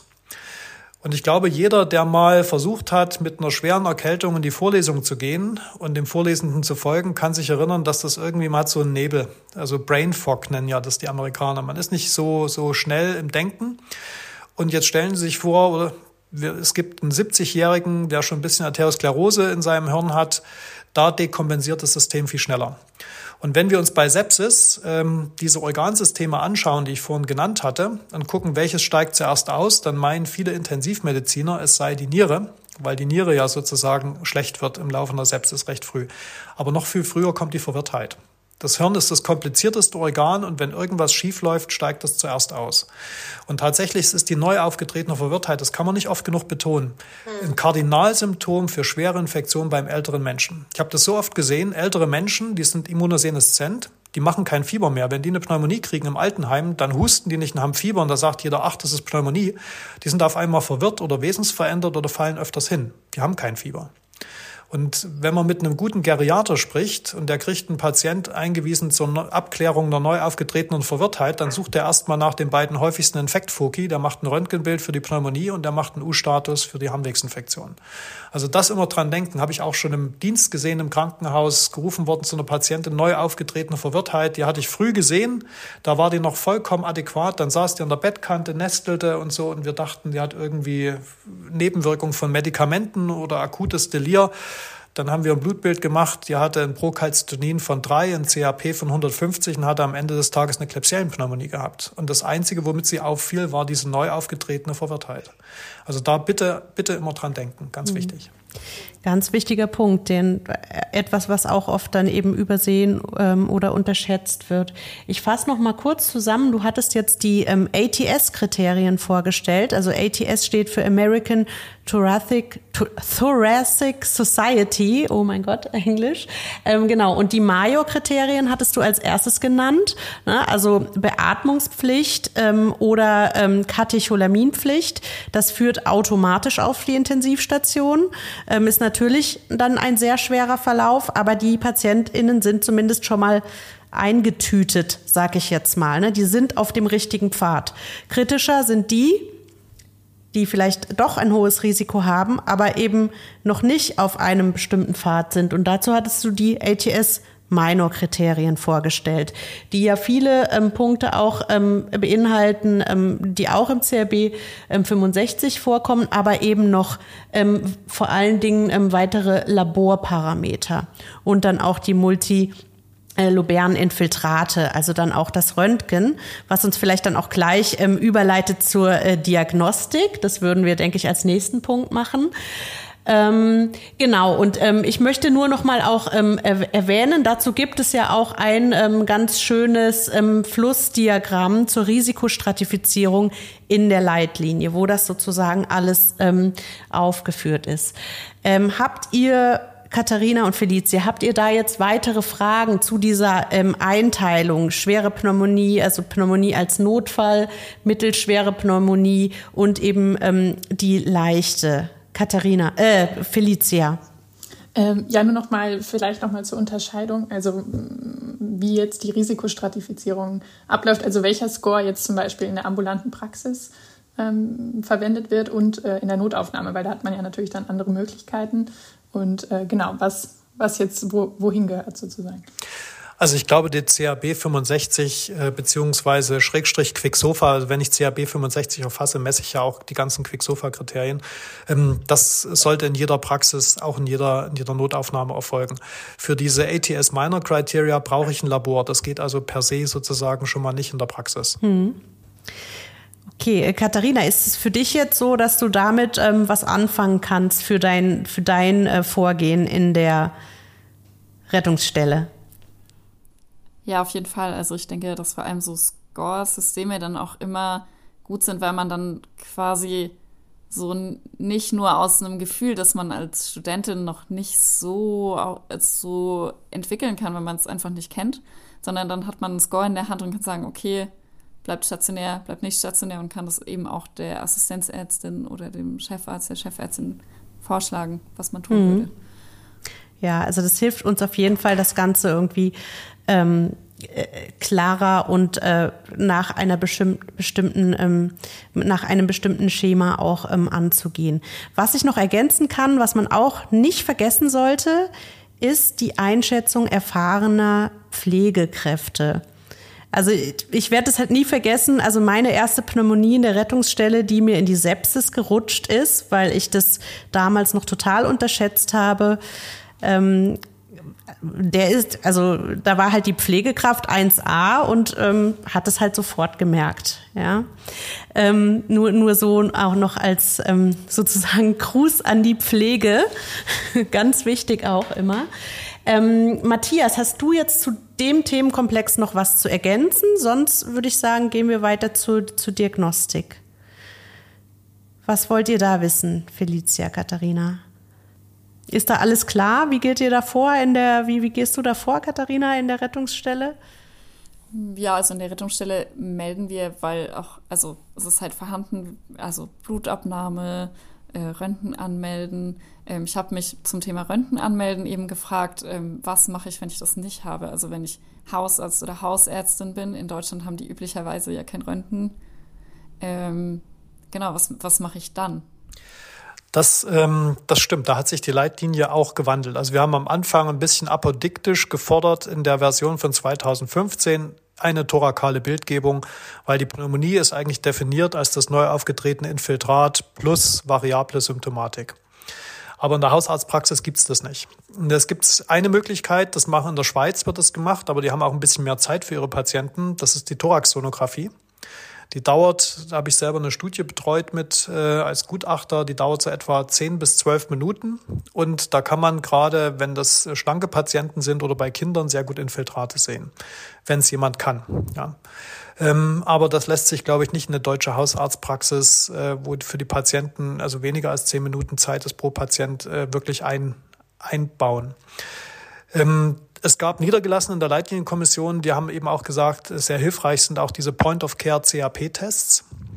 Also wir wissen ja, das Procalcitonin gibt es sehr gute Daten dafür, was sagt, äh, das ist bakteriell oder das ist eher nicht bakteriell bei der Pneumonie. Fürs CAP gibt es nicht so gute Cut-offs, muss man klar sagen. Aber ähm, alles, was ein CAP über 100 ist, äh, das legt eine bakterielle Ursache sehr nahe und alles, was so ein CRP unter 30 ist, ähm, das macht eine bakterielle Ursache eher unwahrscheinlich. Und es gibt eben so semi-quantitative Tests, äh, die einige Kollegen wirklich nutzen, um danach ihre Antibiotikatherapie zu gestalten. Und ähm, am Anfang waren wir da zurückhaltend in der Leitlinienversion 2015 auch diese Point-of-Care-Tests sozusagen als Möglichkeit zu nennen. Aber da gibt es mittlerweile gute Daten aus England, die eben zeigen, wenn man in der Praxis so einen semi-quantitativen CAP-Test macht, verschreibt man in der Regel weniger Antibiotika, ohne die Patienten zu gefährden. Also das ist auch noch eine Möglichkeit. Aber am Ende des Tages ist es wirklich der klinische, die klinische Untersuchung, wenn ich die Bildgebung nicht habe. Da gehört der Auskultationsbefund dazu. Ähm, den sollte man aber nicht überschätzen. Also wenn der fehlt, ist die Pneumonie nicht unbedingt ausgeschlossen und wenn der da ist, heißt es auch nicht zwangsläufig, dass er eine Pneumonie hat. Muss man leider sagen, ja. Mhm. Auch wenn das CRP fehlt, ist die Pneumonie ja nicht unbedingt ausgeschlossen, oder? Richtig. Richtig. Mhm. Also wenn ich wirklich, äh, wenn ich mir nicht sicher bin, gibt es zwei Möglichkeiten aus meiner Sicht. Ähm, entweder ich erzwinge dann sozusagen eine Bildgebung, überweise den Patienten nochmal zum Radiologen, lass ein Bild machen. Oder was man in der Praxis ja auch manchmal macht, ist dieses äh, Delayed Prescription oder, oder, also ganz wichtig ist dann die Nachverfolgung. Also man kann dem Patienten zum Beispiel ein Rezept für ein Antibiotikum geben, schickt ihn erstmal nach Hause nimmt vielleicht sogar Blut noch ab, äh, schickt es ins Labor, sagt, holen Sie sich mal das Rezept äh, oder beziehungsweise hier haben Sie Ihr Rezept, äh, ich rufe Sie morgen früh nochmal an und sage Ihnen, was rausgekommen ist beim Labor. Also ganz wichtig, wenn ich einen Patienten nach Hause schicke, ist, dass ich dem klar sage, entweder kontaktiere ich ihn nach 48 bis 72 Stunden oder 24 Stunden aber innerhalb der ersten drei Tage unbedingt. Und ich sage ihm auch, das muss man gerade bei älteren Menschen machen, habe ich wiederholt gesehen, dass die sich unbedingt melden sollen, wenn es nicht besser wird. Also wenn man so eine ältere Dame hat, die sozusagen ihren Arzt äh, total vertraut und nicht, sich nicht wagt, ihn anzurufen und man schickt ihn nach Hause, da hatte ich gesehen, die eine kam dann wirklich nur mit einem Rettungsdienst zurück, weil der Hausarzt nicht gesagt hat, melden Sie sich, wenn es schlechter wird. Die hat zu Hause einfach ausgehalten bis sie keine Luft mehr gekriegt hat. Ja. Sie hätte eigentlich schon vier Tage vorher kommen können. Mhm. Diese Delayed äh, Prescription, die kann man ja auch eigentlich ganz gut kombinieren damit, dass man den Patienten noch zum Röntgen schickt, ne? dass man ein Rezept schon ausstellt äh, und sagt, Sie gehen jetzt ähm, hier noch zum Röntgen und ähm, wenn ich dann den Befund habe, dann, dann telefonieren wir. Genau, das geht auch sehr gut. Wäre auch eine Möglichkeit, ne? Ähm, ja, ich hatte jetzt gerade noch überlegt ähm, mit der Bildgebung. Also selbst wenn man jetzt die Möglichkeit hat zur Bildgebung, aber kann es nicht sein, dass ein Infiltrat auch vielleicht erst so im Verlauf entsteht? Also ist jetzt ein fehlendes Infiltrat wirklich ein Ausschlusskriterium oder kann es trotzdem vielleicht eine Pneumonie sein? Das ist eine echt schwierige Frage, muss ich mal sagen. Also ja, wir wissen jetzt gerade im Rahmen von SARS-CoV-2 haben ja viele Notaufnahmen dann auch so ein Lodos-CT gemacht. Und wenn ich das Infiltrat nachweisen will, dann muss ich auch kein Kontrastmittel geben sozusagen. Da fällt schon mal eine Gefährdung durch die Bildgebung für den Patienten weg. Und die Lodos-CTs haben auch nicht mehr so eine hohe Strahlenbelastung. Und wenn wir haben das in Jena zum Beispiel jetzt in der Pandemie wirklich für jeden Patienten gemacht und da sieht man ganz oft Infiltrate, die das Röntgenbild noch nicht sieht. Also das Röntgenbild gegenüber CT hat eine Sensitivität von etwa 60 Prozent. Das ist nicht gut. Und genauso wie du gesagt hast, kann sich das im Verlauf entwickeln. Ähm, ich mutmaße mal, dass in zehn Jahren vielleicht für die hospitalisierten Pneumonie in den Leitlinien steht, dass die alle ein CT kriegen sollen. So ein Lodos-CT ohne Kontrastmittel. Das ist meine ganz persönliche Mutmaßung, weil das Röntgenbild in der Tat ähm, keine richtig gute Sensitivität hat. Ähm, auf der anderen Seite war es aber so, wenn man das Röntgenbild komplett außer Acht lässt, dann werden viele Patienten mit Antibiotika behandelt, äh, die sie vielleicht gar nicht brauchen. Also es ist am Ende des Tages äh, bleibt sozusagen ein gutes, ein gutes klinisches Gespür und vor allen Dingen ganz wichtig immer die Nachverfolgung, wenn man eine Entscheidung getroffen hat, gerade gegen Antibiotika, ist, glaube ich, das, wo man nicht drumherum kommt. Ne? Also man kann es nicht komplett automatisieren. Es braucht einen Arzt mit Erfahrung, der sich die Patienten ansieht. Hm. Vor allen Dingen eben bei der, bei der ähm, leichten Pneumonie ist ja das, ist, wie du schon gesagt hast, ist ja das Röntgenbild dann wirklich eher die Diagnosebestätigung, dass man halt nicht übertherapiert. Ne? Ähm, noch, noch eine äh, Nachfrage, das, was du jetzt zu, zu, äh, zu SARS-CoV-2 gesagt hast, zu Covid-19, ähm, mit diesem Verhältnis, ähm, also 60 Prozent, ähm, kann man das so auch auf die bakteriellen Pneumonien übertragen? Oder würdest du sagen, dass man da schon ähm, die meisten mit dem Röntgen dann auch also die meisten mhm. sieht man detektiert. Genau, die meisten sieht man beim Röntgen schon, äh, wobei man muss immer darauf achten, dass das auch eine, eine Aufnahme im Stehend ist in zwei Ebenen. Also eine Liegendaufnahme ja. ist wirklich ganz schwer zu interpretieren. Ja. Und dann gibt es noch so Ausnahmen, wo das Röntgenbild sehr unzuverlässig ist. Zum Beispiel ist nicht heute Gegenstand unseres Podcasts, äh, wenn ich einen Patienten habe, der eine Pneumonie in der Neutropenie hat, dann kann der manchmal auch gar nicht so schnell ein Infiltrat kriegen. Und man sieht sie auch hm, manchmal, klar. wenn man hm. dem Patienten Flüssigkeit gegeben hat, äh, dass sich dann sozusagen da, wo das Infiltrat wäre, wenn der Patient exekiert ist, dann hat er manchmal noch keins. Aber wenn ich dann Flüssigkeit gebe, dann habe ich dann sozusagen tritt, ähm, tritt die Flüssigkeit Flüssigkeit an der Stelle, wo die Inflammation ist, auch in die Alveolen über und dann kann man das Infiltrat auch sehen. Das ist auch schon beschrieben so. Hm. Ähm, ja, ich hätte noch mal eine Frage auch zur Labordiagnostik oder genauer ähm, zur Erregerisolierung. Also ich habe mich jetzt gefragt, ähm, ist denn überhaupt bei jedem Patienten eine Erregerisolierung indiziert? Und ähm, oder bei den Patienten, wo sie initiiert ist, aus welchen Materialien sollte man die am besten machen? Also ganz wichtig, ähm, erste Frage, muss ich überhaupt eine Diagnostik machen? Und da sagt die Leitlinie ganz klar, nicht im ambulanten Setting. Und die Begründung ist folgende. Sputum ist genau wie Urin nicht steril. Und wenn Sputum nicht in zwei bis vier Stunden im Labor ist, dann sterben manchmal die Pneumokokken recht schnell ab auf dem Weg zum Labor. Die finde ich dann nicht mehr. Äh, Gram-Negative, haben wir selber auch gesehen in jener Studie, können bei alten Menschen auch mal nur kolonisieren sein, so ein Coli. Ähm, der würde dann aber, weil der recht umweltresistent ist, hochwachsen und da kriegt man nach 24 Stunden vollkommen falsche Ergebnisse raus aus dem Sputum. Deswegen sagt die Leitlinie in der Arztpraxis kein Sputum machen. Im Krankenhaus sieht es anders aus. Da sollten erstmal die Blutkulturen entnommen werden. Wichtig ist äh, Blutkulturen, man muss nicht warten zwischen den Blutkulturen, wie es in alten Büchern steht, sondern einfach äh, rechte Ellenbeuge, linke Ellenbeuge. Ähm, manche zwei bis drei Blutkulturen stehen in der Leitlinie mit der dritten Blutkultur. Also wenn ich Blutkultur sage, meine ich immer ein Pärchen, es sind zwei Flaschen. Mit dem dritten Pärchen kriegt man nochmal acht Prozent mehr Bakteremien raus. Äh, da würden wir vor allem die Pneumokokken und Hämophilus und vielleicht auch die Gram-Negativen finden. Und dann natürlich Sputum geht, äh, wenn man in der Notaufnahme ist. Und was auch noch gemacht werden soll, ist der Legionellen-Antigentest im Urin und der Pneumokokken-Antigentest im Urin. Was äh, neu hinzugekommen ist, das sind die PCRs. Die stehen erst so in der, haben wir in der letzten Leitlinienversion das erste Mal reingeschrieben, gerade im Winter in der Notaufnahme so ein Schnelltest auf Influenza. Schnelltest meint hier nicht den Antigentest, weil der ist schlecht. Influenza ändert sich fortlaufend, da passt der Antigentest dann manchmal gar nicht mehr.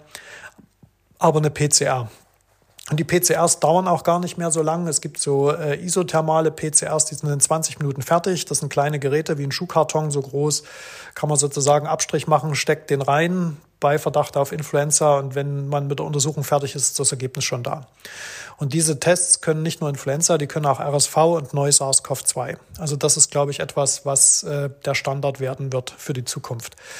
Wir haben die PCR in der Leitlinie erwähnt. In der Leitlinie äußern wir uns eher zurückhaltend zu Multiplex-PCRs.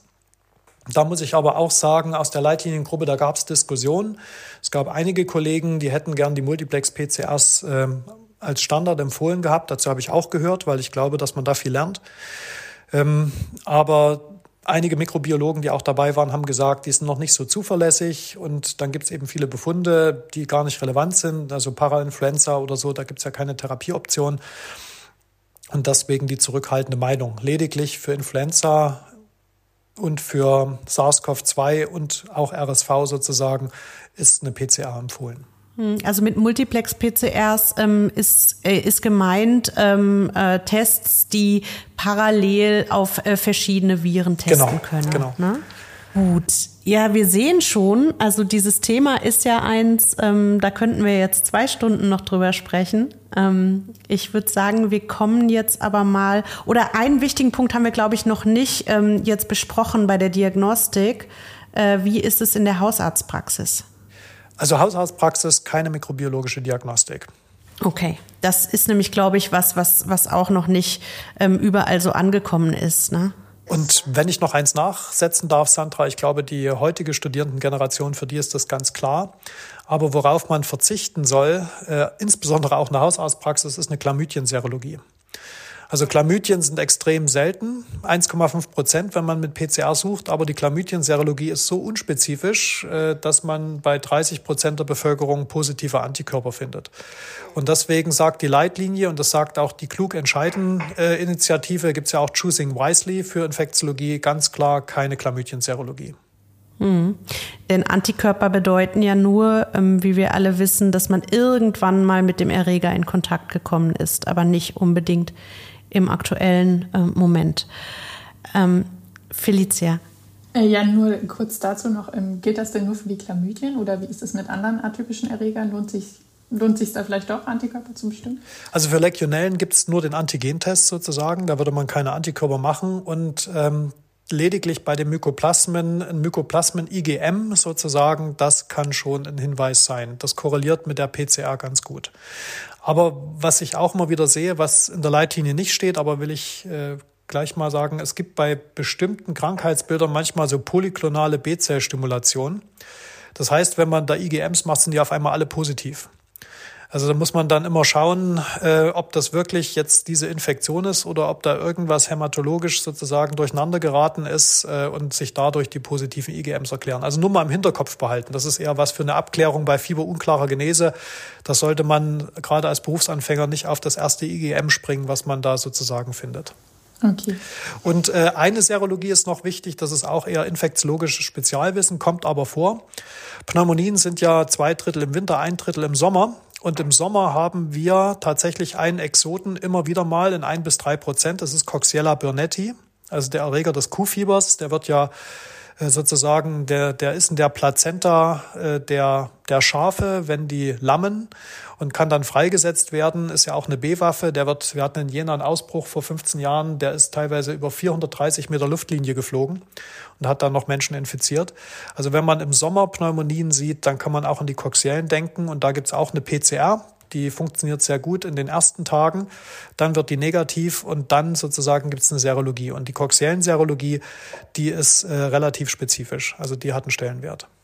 Aber das ist Spezialwissen für Pneumonie im Sommer. Okay, also ich ähm, fasse nochmal zusammen kurz zur mikrobiologischen Diagnostik in der Hausarztpraxis, wenn man den Patienten nach den Scores, die wir eben besprochen haben und den anderen Faktoren äh, ambulant behandeln kann, in der Hausarztpraxis keine mikrobiologische Diagnostik, in der Klinik immer das Allerwichtigste Blutkulturen und auch die ausreichende Menge, mindestens zwei Pärchen. Mit drei kann man noch ein bisschen mehr rausholen. Äh, wenn die Möglichkeiten vorhanden sind, Sputum ne, mit den entsprechenden Einschränkungen. Äh, und was aber auch immer dazu gehört, ist eben das legionellen Antigen im Urin. Man würde in der Blutkultur Legionellen ja so gut wie nie finden eigentlich. Ähm, und ähm, neu hinzugekommen in dieser Leitlinie sind eben auch die Pneumok das Pneumokokken-Antigen im Urin. Das stand vorher, glaube ich, noch nicht drin. Ne? Also, dass man das auch immer mitmacht. Genau, der Grund, der Grund, äh, das stand vorher drin sozusagen als Option, aber nicht als Empfehlung. Mhm. Und der Hintergrund ist folgender. Der, das Pneumokokkenantigen sagt uns nur Pneumokokken ja oder nein. Das gibt uns keine Kultur und gibt uns auch kein Antibiogramm. Aber weil wir in Deutschland penicillinresistente Pneumokokken in unter ein Prozent der Fälle nur haben, sagt die Leitlinie, wenn auch mit einer schwachen Empfehlung, wenn das Pneumokokkenantigen positiv ist, und der Patient ist auf dem Weg der Besserung sozusagen, dann kann man auch auf Penicillin Mono deeskalieren, also sehr, sehr schmal werden. Und weil das eine therapeutische Konsequenz ist, sozusagen, hat man jetzt gesagt, dann machen wir das auch verpflichtend. Mhm, ja, also im Prinzip dann ein bisschen unterschiedliche äh, Gründe für die, für die Pneumokokken, wo es dann eigentlich später um die Deeskalation geht genau. äh, und die Legionellen. Äh, wo es um die Diagnostik tatsächlich geht. Ne? Genau. Ähm, und der Special-Tipp, äh, Coxiell, an Coxiellen im Sommer denken. Genau. Haben wir jetzt noch dazu gelernt. Bei Kontakt zu Paarhufern Super. sozusagen. Gut, ähm, ich würde sagen, dann, dann kommen wir zur Therapie ähm, mit dem Schwerpunkt auf die antibiotische Therapie. Was wollt ihr dazu als erstes wissen? Ähm, ja, also genau, wie ist das denn überhaupt mit der antibiotischen Therapie? Äh, da gibt es ja wahrscheinlich eben verschiedene Empfehlungen, je nach Schwere der Pneumonie. Wie ist, ist da vielleicht erstmal so die erste Stufe? Was würde man zum Beispiel jetzt bei einer ambulant behandelbaren äh, Pneumonie ohne weitere Komorbiditäten ähm, empfehlen. Mhm. Ich würde noch mal ganz kurz was äh, ein bisschen das ein bisschen weiter fassen, weil ich mache das immer gern generell. Wenn ich einen Patienten mit Infektionen habe, dann brauche ich äh, am Bett eigentlich vier Fragen die ich mir stellen muss, um zur besten Therapie zu kommen. Die erste Frage ist die Frage, wo ist der Fokus? Das ist in unserem Podcast hier die Pneumonie, das haben wir schon geklärt. Die zweite Frage ist ambulant, nosokomial oder Immunsuppression. Das haben wir auch schon geklärt, das ist ambulant. Und dann kann ich eigentlich in die Leitlinie gucken und die Leitlinie gibt mir verschiedene Therapieoptionen vor. Und in der Tat haben wir vier Gruppen von Patienten, die die Leitlinie vorgibt. Das sind zum einen die ambulanten Patienten, die eine leichte Pneumonie haben und oral therapiert werden. Da gibt es zwei Untergruppen, zu denen sage ich gleich noch was. Und dann gibt es die stationären Patienten, die sollten initial wenigstens die ersten zwei Tage immer IV therapiert werden, weil man sicherstellen möchte, dass das Antibiotikum auch wirklich in die Lunge kommt. Denn die ganzen Bioverfügbarkeitsdaten, die stammen in der Regel von jungen, gesunden Menschen, die an den Studien teilgenommen haben, nicht von älteren, kranken, exekierten Patienten. Und bei der stationären Therapie unterscheiden wir normalen Intensivstationen. Bei der ambulant erworbenen, äh, Entschuldigung, bei der ambulanten Therapie ist die eine Gruppe Patienten ohne Begleiterkrankung. Bei denen würden wir rechnen mit Mykoplasmen. Die habe ich aber schon gesagt, die machen nicht schwer krank, die kann man ignorieren. Oder Hämophilus oder Pneumokokken. Und da funktioniert sozusagen das Amoxicillin sehr gut. Denn Pneumokokken haben keine Beta-Lactamase. Deswegen brauche ich hier keine Clavulansäure dazu. Da reicht reines Amoxicillin. Und das Amoxicillin im Gegensatz zu dem oralen Penicillin hat eben den Vorteil, dass es den Pseudomonas, äh, Entschuldigung, Pseudomonas sage ich jetzt schon, den Hämophilus influenzae etwas besser erfasst. Genau. Ähm, hat der Patient eine Begleiterkrankung, egal welcher Couleur? In der Regel ist es, wie gesagt, Herzinsuffizienz, äh, COPD, Diabetes, Zustand nach Schlaganfall. Dann, und das ähm, alles nicht dekompensiert, ne? weil sonst wäre er im Krankenhaus. In der Klinik, genau, richtig. Ähm, dann muss ich hier zusätzlich rechnen mit Staph aureus, ich muss mit Enterobakterien rechnen und die haben eben eine Beta-Lactamase, was die Pneumokokken nicht haben. Das können die auch nicht. Also auch penicillinresistente Pneumokokken machen keine Beta-Lactamase, die verändern die Bindungsstellen in ihrem penicillinbindenden Protein. Aber Staph aureus hat es fast regelhaft, äh, genauso wie der Coli oder die Klebsiellen und deswegen kriege ich hier Amoxicillin-Clavulansäure. Das äh, Ampicillin-Sulbactam, das gibt's ja auch oral, das ist rausgeflogen aus der Leitlinie, weil das schlichtweg zu niedrig dosiert ist. Man muss sich das mal klar machen. Amoxicillin, äh, Ampicillin-Sulbactam geben wir mit 750 Milligramm oral und in der Klinik geben wir IV 9 bis 12 Gramm. Und dann kommt noch der Verlust äh, sozusagen durch die orale Gabe dazu, weil die auch nur 60 Prozent Bioverfügbarkeit haben. Also wir haben um Faktor 10 bis 20 weniger Antibiotikum gegeben und das erschien uns in der Leitlinienkommission nicht adäquat. Also kann man sich merken, wenn ich kurz unterbreche, eigentlich ähm, bei den, ähm, bei den Aminopenicillinen ähm, oral eigentlich immer Amoxicillin, kann man das so sagen? Richtig. Ähm, und äh, IV könnte man dann auf beides zurückgreifen, Ampicillin oder Amoxicillin. Genau, und dann jeweils, also wenn ich IV gebe in der Klinik, dann aber mit dem äh, Beta-Lactamase-Inhibitor dazu. Ja. Ähm, ich glaube, ähm, Felicia hat eine, äh, hat eine Zwischenfrage jetzt zu den leichten Pneumonien. Ja, genau. Also was mich nämlich äh, etwas verwirrt hatte, ähm, als ich mir das schon mal angeschaut hatte, war eben das Amoxicillin, weil ich dachte, die Mykoplasmen wären doch äh, so häufig und das wirkt ja dann als zellwandlose Bakterien, werden sie ja durch äh, genauso ein Beta-Lactam-Antibiotikum nicht erfasst. Aber das heißt, die Mykoplasmen, obwohl sie quasi häufig vorkommen, kann man kann man so vernachlässigen. Also man stellt sich quasi nur auf die Pneumokokken und äh, den Hämophilus ein. Genau, das ist die Rationale, muss man auch sagen, ist äh, nicht ganz so klar. Die Amerikaner zum Beispiel würden da, haben sehr viel Makrolide gegeben, gerade um aus der Idee heraus die Mykoplasmen zu erfassen. Aber die Makrolid-Monotherapie hat wiederum den Nachteil, dass wir äh, ungefähr so 10, 15 Prozent makrolidresistente Pneumokokken haben. Und eine Pneumokokkenpneumonie nicht zu therapieren, ist sozusagen schlimmer, als Mykoplasmen nicht zu therapieren, weil Mykoplasmen in der Regel die Patienten nicht umbringen. Und wir reden hier ja nur über die Patienten, die ein CRB 65-0 haben, keine dekompensierte Komorbidität, die per se sozusagen ein sehr niedriges Risiko haben, überhaupt äh, einen schweren Verlauf zu nehmen. Deswegen lassen wir die Lücke. Und was auch, äh, denke ich, wichtig ist, ist, dass man ja die Patienten, die man ambulant behandelt, ähm, auch wirklich trotzdem im Blick haben sollte. Also nach drei, vier Tagen auch nochmal einbestellen sollte. Das heißt, wenn dann die Therapie nicht gegriffen hat, könnte man auch nochmal neu bezüglich der Mykoplasmen ähm, dann überlegen, oder? Genau, richtig. Also wenn es ja. nicht, nicht greift, überlegen und auch bei Allergie, es gibt ja Alternativen.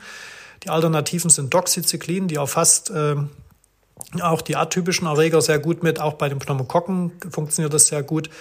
Und die sogenannten respiratorischen Chinolone. Äh, respiratorische Chinolone sind Moxi und Levo. Ganz wichtig, nicht das Cipro. Cipro ist super bei Pseudomonas und schlecht bei Pneumokokken.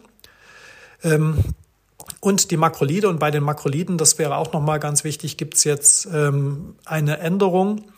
Wir haben ja vorher immer Acetromycin und Claritromycin als gleichwertig aufgeführt. Das Roxetromycin ist nie aufgeführt worden, weil das erschien uns auch unterdosiert. Und mittlerweile haben wir gelernt, dass das Claritromycin viele Interaktionen machen kann, die auch gefährlich sein können. Also QT-Verlängerung kann es mit verschiedenen Medikamenten machen. Es kann aber gerade beim älteren Menschen, der vielleicht eben doch ein Statin einnimmt, also Komorbidität ähm, hat, kann es zu einer Rhabdomyolyse führen. Oder es kann zum Beispiel die orale Antikoagulantien durcheinander bringen. Und deswegen haben wir gesagt, wenn Patienten diese Co-Medikation haben, dann immer Acetromycin geben. Das ist also jetzt wirklich äh, vor dem Claritromycin gerankt bei solchen Patienten. Das ist ganz wichtig. Das ist neu.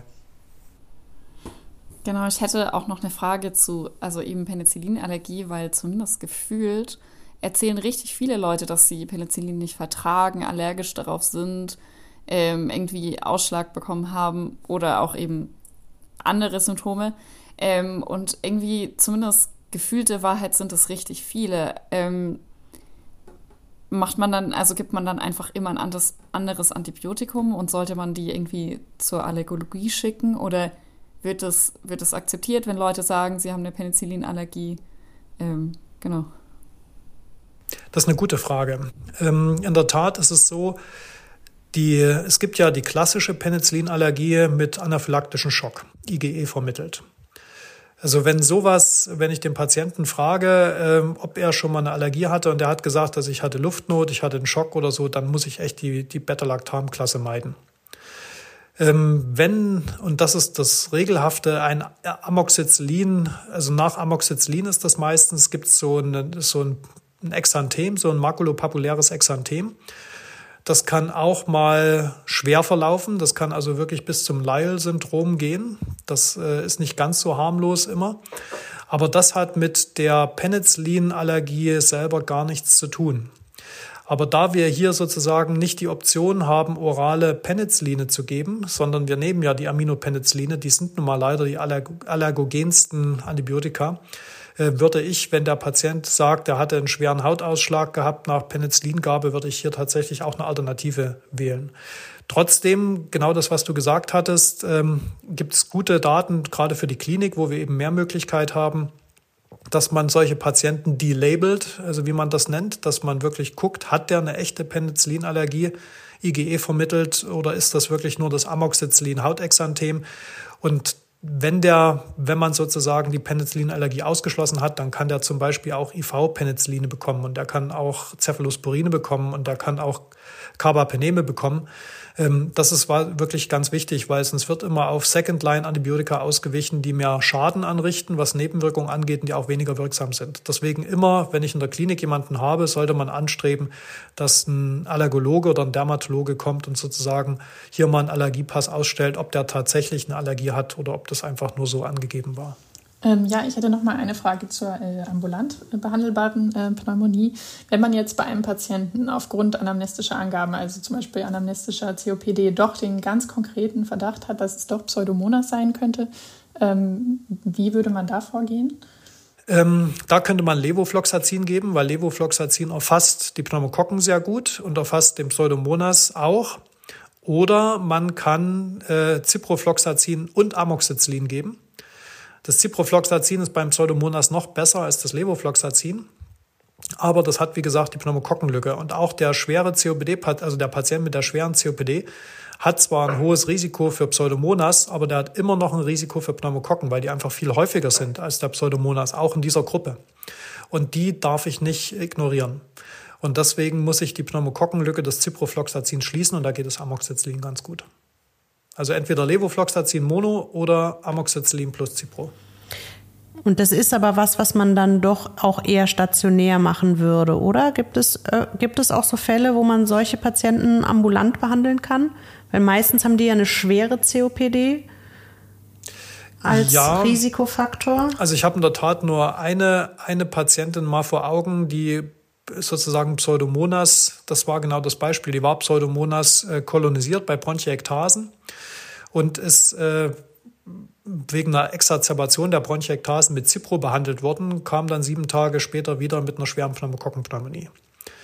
Aber da hätte man sozusagen, wenn man der initial, hätte man die wirklich auch ambulant führen können. Man hat nur durch das Cipro die Pneumokokken erst noch so richtig rausselektioniert. Ja. Mhm. Mhm. Aber initial war es auch noch keine Pneumonie. Nee, initial war es nur eine mhm. Mhm. gewesen. Genau, also das heißt, eine, eine, eine wirkliche, eine wirkliche CAP bei einem Patienten, der aufgrund seiner Vorerkrankungen äh, ein Pseudomonas-Risiko hat, würde man schon tendenziell aufnehmen, oder? Ja, weil in der Regel sind die Patienten so schwer, dass, dass die eine dekompensierte Komorbidität haben. Da gebe ich dir vollkommen ja. recht. Das sind sicherlich Ausnahmen. Ja. Aber das sind zum Beispiel die Patienten, wenn das einer ist, der im Pflegeheim liegt. Ja, wo ich keine Möglichkeit habe, eine IV-Therapie. Also der Klassiker mhm. wäre ein Patient, der hat eine PEC, der hat vielleicht noch ein Tracheostoma und der, die Angehörigen möchten nicht mehr, dass der hospitalisiert wird. Eine IV-Therapie ist nicht möglich, dann wäre das zum Beispiel eine Option. Mhm. Okay. Aber was wir uns merken können, generell bei der leichten Pneumonie wäre dann ähm, sozusagen ohne Komorbiditäten Amoxicillin, eigentlich als Standard sozusagen. Ähm, und mit stabilen Komorbiditäten steigt das Risiko für, ähm, für ähm, Staphylokokken oder, oder auch E. coli. Ähm, und deswegen würde man da dann die Clavulansäure mit dazu nehmen, solange man oral behandelt. Und dann, wenn es jetzt weitergeht, wären wir dann bei der mittelschweren Pneumonie. Okay, also bei der mittelschweren Pneumonie ist eigentlich genau das gleiche Therapieprinzip. Ein Beta-Lactamase, festes Beta-Lactam mit einer guten Wirksamkeit gegen die Pneumokokken. Und hier kommen jetzt auf einmal auch die Cephalosporine ins Spiel. Das Cefuroxim-Acetyl haben wir rausgeschmissen aus der Leitlinie. Das Oral-Cephalosporin, weil das eine sehr schlechte Bioverfügbarkeit hat, weniger als 30 Prozent, wirkt also nicht gut und macht viel Clostridium difficile. Kommt nicht in der Lunge an und landet im Dickdarm sozusagen. Ähm, aber IV kann man es dann natürlich geben oder eben auch Ceftriaxon oder eben Cefotaxim. Das ist sozusagen das gleiche wie Ceftriaxon mit einer anderen Pharmakokinetik. Und auf der Normalstation ist es dann optional, ob ich mit einem Makrolid kombiniere oder nicht. Die Idee dahinter ist, ich erschlage sozusagen die atypischen Erreger.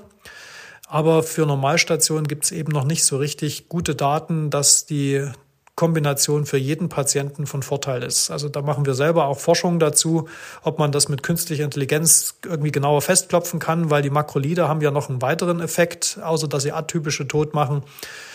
Die können eine überschießende pulmonale Inflammation hemmen.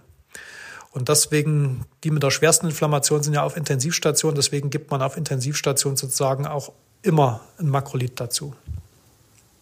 Ähm, ja, wie ist das denn? Wann würde ich mich denn jetzt entscheiden ähm, für die Kombination Aminopenicillin plus Beta-Lactamase-Inhibitor oder eben für das Zweit- oder Drittgenerations-Cephalosporin? Also hat das vielleicht auch mit den Anaerobiern zu tun, ob man die noch versucht abzudecken oder nicht? Gute Frage. Also finde ich, finde ich, also schon anaerobier Spektrum von Antibiotika wissen nicht alle.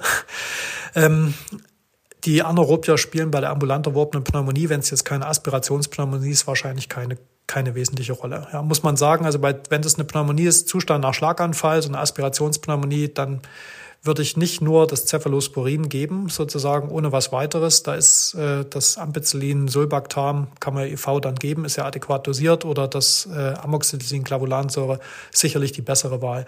Aber wenn der zum Beispiel angibt, er hat ein schweres Exanthem nach Amoxicillin gekriegt, dann kann man hier sicherlich auch äh, Cefuroxim zum Beispiel geben oder Ceftriaxon. Okay. Also mittelschwere Pneumonie, äh, Aminopenicillin plus oder minus ähm, äh, plus oder minus Acetyromycin, also Makrolid. Mhm. Ähm, oder eben ein Cephalosporin der zweiten oder dritten Generation, unbedingt IV-Initial, auch plus oder minus Makrolid. Korrekt. Und äh, wir merken uns aber, die Cephalosporine äh, wirken eben nicht auf Anaerobia, also wenn es sozusagen, wenn da irgendwie eine Aspirationspneumonie im Raum steht, äh, dann eher nicht. Genau. Ähm, ja, also wir sind ja jetzt noch bei der ähm, kalkulierten Therapie. Deswegen habe ich jetzt überlegt, ähm, nach so ein paar Tagen hat man ja dann wahrscheinlich auch den Erregernachweis. Ähm, wie ist das mit dem Makrolid? Gibt man, also wie, wie lange ist überhaupt die Therapiedauer? Also Makrolid gibt man nach Leitlinie, wenn man es gibt, über drei Tage. Und äh, am dritten Tag wird ja die Antibiotikatherapie überprüft. Hat sie funktioniert, hat sie nicht funktioniert und ich habe schon den Erreger und dann kann man das Feintuning machen. Und nach drei Tagen, wenn ich keinen atypischen Erreger finde, soll ich die Therapie beenden. Wenn ich Azithromycin gebe, das ja sowieso eine sehr lange Halbwertszeit hat, bin ich mit drei Tagen sowieso eigentlich schon bei einer vollen Therapie. Da wäre für mich die einzige Konsequenz, wenn ich Legionellen nachweise. Also bei Legionellen ist es so, gerade bei einer schweren legionellen Pneumonie wirken die Chinolone nach retrospektiven Studien haben wir da nur, da ist die Evidenz nicht gut. Es gibt keine prospektiv randomisierten Studien zur legionellen Pneumonie, dafür sind die zu selten. Ähm, Gibt es aber Daten, die zeigen, Chinolone sind etwas besser und äh, viele Experten meinen auch, man müsste die auch länger behandeln. Also wenn ich Legionellen auf Intensivstation habe, würde ich immer auf den Chinolon wechseln und würde wahrscheinlich zehn Tage therapieren. Das ist aber, wie gesagt, meine Meinung, die andere auch vertreten, aber so einen richtigen Konsens gibt es da eben nicht, weil die Studienlage ganz, ganz dünn ist. Hm. Okay. Ähm, wollen wir noch zur schweren Pneumonie sagen, wie da dann die äh, kalkulierten Therapien sind? Also schwere Pneumonie ist definiert als die, die dann auf der Intensivstation behandelt wird. Das sind von den Beta-Lactamen mit Beta-Lactamase-Stabilität ist das Piptaz, Ceftriaxon, Cefotaxim. Da kann man wirklich diskutieren, warum steht hier jetzt nicht äh, sozusagen das Cefuroxim und das Amoxicillin-Clavulansäure beziehungsweise Ampicillin-Sulbactam. Das war wirklich so eine, da haben wir diskutiert. Und das hing damit zusammen, dass ähm, wir auf der Intensivstation tatsächlich mehr Gram-negative Pneumonien finden wenn die Patienten so schwer krank werden. Und äh, auch bei Coli und Klebsiellen ist sozusagen das äh, Amoxicillin, Clavulansäure, Ampicillin, Sulbactam und Cefuroxim nicht ganz so gut. Und deswegen, das war eher so ein Eindruck, hat man eher zu den Beta-Lactamen gegriffen, die neben der guten Pneumokokkenwirksamkeit auch eine recht gute Gram-negative Wirksamkeit haben. Und ganz wichtig, das wird leider immer wieder vergessen, äh, auf der Intensivstation immer das Makrolid dazugeben. Für die ersten drei Tage. Das ist wirklich ganz wichtig. Hm. Auch aufgrund dieses antiinflammatorischen ähm, Effektes und wegen der Legionellen. Genau, richtig. Also der antiinflammatorische Effekt, davon profitiert der Patient auf Normalstation wahrscheinlich nicht. Der hat einfach nicht genug Inflammation, dass das zur Geltung kommt. Da überwiegen sicherlich eher die Nebenwirkungen der Makrolide. Aber auf Intensivstationen ist die Datenlage eindeutig. Wonach, das würde mich jetzt persönlich noch interessieren, wonach würdest du entscheiden auf der Normalstation, ob du ein Makrolid mit reinnimmst oder nicht? Gute Frage. Wir haben dazu was publiziert. Äh, wir haben CapNetz-Daten genommen und haben äh, Machine Learning drüber laufen lassen. Und wir kamen, da kam tatsächlich Machine Learning mit einem nicht hypothesengetriebenen Algorithmus, der eigentlich klinisch total plausibel ist. Also erste Frage ist, hat der eine respiratorische Komorbidität? Wenn ja, kriegt, äh, hat er eitriges Sputum, also hat viele Leukozyten im Sputum, dann hat er quasi viel pulmonale Inflammation, dann kriegt er ein Makrolid. Und äh, wenn er keine respiratorische Komorbidität hat, dann fragen wir, hat er eine Kardiale? Und wenn er eine Kardiale hat, kriegt er definitiv keins. Und die Reihenfolge der Fragen sozusagen, die entscheidet dann, ob der eins kriegt oder nicht. Und zumindest in der Analyse hat man gesehen, dass man dadurch die Sterblichkeit nochmal um 30 Prozent in der Gruppe reduzieren könnte. Das sind jetzt retrospektive Daten mit Machine Learning aufgearbeitet. Und wir überlegen momentan, wie wir das in ein prospektives Protokoll umwandeln. Schön. Also dann ist äh, zu erwarten, dass wir da mehr, ähm, mehr sozusagen Handlungsempfehlungen in Zukunft äh, bekommen noch. Wir hoffen, wir hoffen. Ähm, genau, ähm, zur, zur schweren Pneumonie wollen wir da noch mal ganz kurz drauf eingehen. Wir sind jetzt auf der Intensivstation. Äh, Patient ist septisch. Äh, wir wollen, wir müssen den retten. Wie sieht's aus mit den multiresistenten Erregern? Wie sieht's aus mit Abdeckung? Pseudomonas hatten wir ja eben schon angesprochen, wie selten das ist. Wie ist es mit MRSA? Also da kann man klar sagen, das trifft ja Patienten, die ein MRSA haben, die fallen sicherlich so ein bisschen schon in die Kategorie nosokomiale Pneumonie, mhm. weil wir in Deutschland ja im Gegensatz zu den Amerikanern kein Problem mit ambulant erworbenen MRSA haben. Und ähm, wenn man das unbedingt mit erfassen möchte, weil der Patient vielleicht also in den letzten sechs Monaten im Krankenhaus war, aber dann wäre es auch eine andere Leitlinie oder weil man wirklich den Verdacht hat, dann kann man es eigentlich so bald äh, deeskalieren, sobald man einen negativen Screening-Befund hat. Also wenn der Patient aber mit MRSA kolonisiert ist, bekanntermaßen, dann würde ich in der Tat auch den MRSA mit erfassen. Ja, also da haben wir auch viel gestritten. Nicht jeder MRSA-kolonisierte Patient hat eine MRSA-Pneumonie. Ähm, das ist wahrscheinlich nur jeder vierte oder jeder fünfte. Aber die Letalität ist wiederum so hoch einer schweren ambulant erworbenen Pneumonie, dass, wenn der Patient bekanntermaßen MRSA kolonisiert ist, ich den initial erstmal mit erfassen würde. Also das heißt, bei ähm, der schweren Pneumonie, deine Expertenmeinung, kolonisierter Patient ist ein Risikofaktor, der alles schlägt und du würdest es mit erfassen.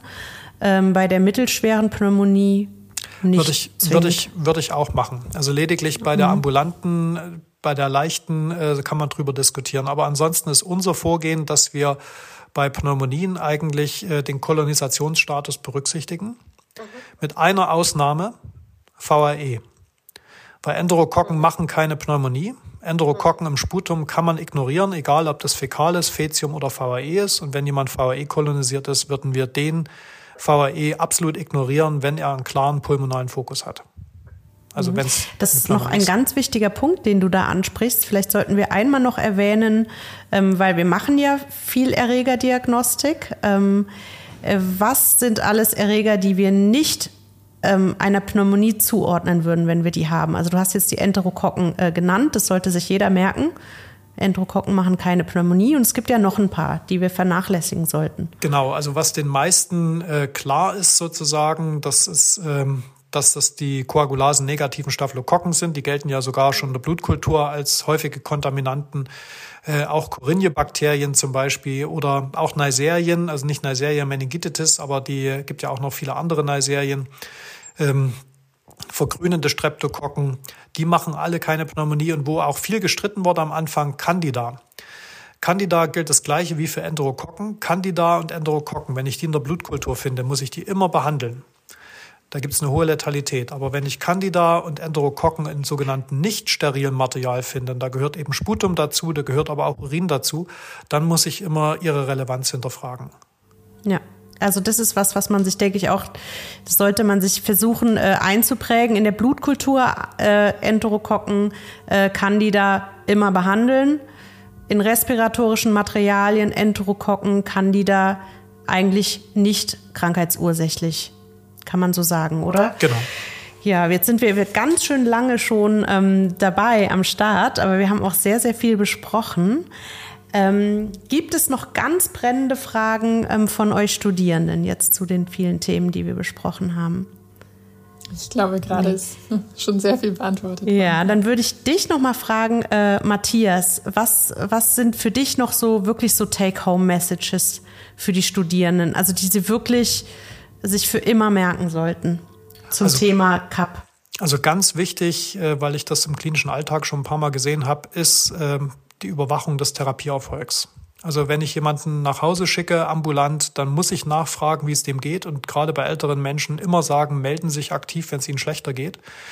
Und im Klinikum, ähm, wenn ich am dritten Tag äh, sehe, dass es dem Patienten schlechter geht, dann muss ich mir überlegen, was der Grund dafür ist. Alle denken daran, das könnte ein anderer Erreger sein, den ich nicht erfasst habe und werden breiter. Das ist aber nur eine Ursache. Eine zweite Ursache ist schlichtweg Unterdosierung manchmal. Wir passen ja die Beta-Lactam-Therapie an die GFR an. Das gilt aber in beide Richtungen. Also wenn ich zum Beispiel eine GFR über 130 habe, muss ich höher dosieren, weil das Beta-Lactam schneller ausgeschieden wird. Das Problem ist, wir wissen leider noch nicht, äh, wie genau. Aber dass man das im Hinterkopf behält. Aber was ganz typisch ist bei der Pneumonie als Therapieversagen, das ist das MPE. Und deswegen ein MPE ist für die Bakterien eine Flüssigkultur. Das ist eiweißreich, das ist ähm, sozusagen kohlenhydratreich. Da kommt alle paar Milliliter mal eine Makrophage vorbeigeschwommen. Das ist also kein hostile environment. Äh, und da können die sich extrem gut vermehren und die Antibiotika kommen nicht hin.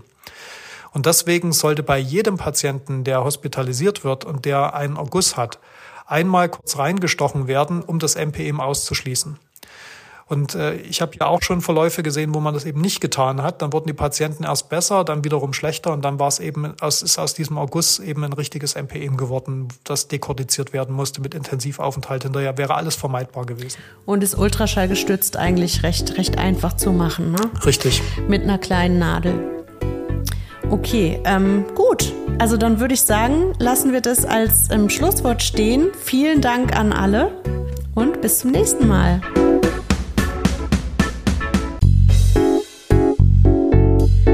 So, das war sie, unsere Premierenfolge von Infected.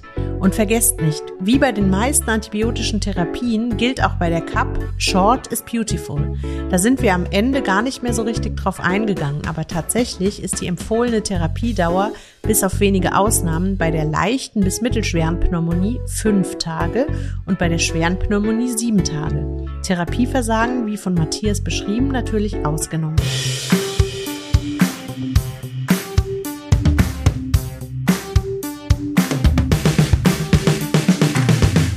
Wie hat euch die Folge gefallen? Habt ihr was dazugelernt? Schreibt uns gerne euer Feedback per Mail an rei-info.charité.de, direkt über unsere Website www.rei-projekt.de slash students oder auf Twitter. Noch besser, füllt gleich unseren kurzen Evaluationsbogen zur Folge aus, den wir in den Show Notes und auf unserer Website verlinken. Infected ist eine Produktion des Instituts für Hygiene und Umweltmedizin der Charité mit Unterstützung des Instituts für Infektionsmedizin und Krankenhaushygiene des Universitätsklinikums Jena, des Instituts für Hygiene und Mikrobiologie der Universität Würzburg sowie ExpertInnen aus der praktischen Infektionsmedizin und Medizinstudierenden der Charité. Der Podcast ist Teil des Projekts Reihe Students und wird gefördert vom Bundesministerium für Bildung und Forschung im Rahmen des Konsortiums Infect Control.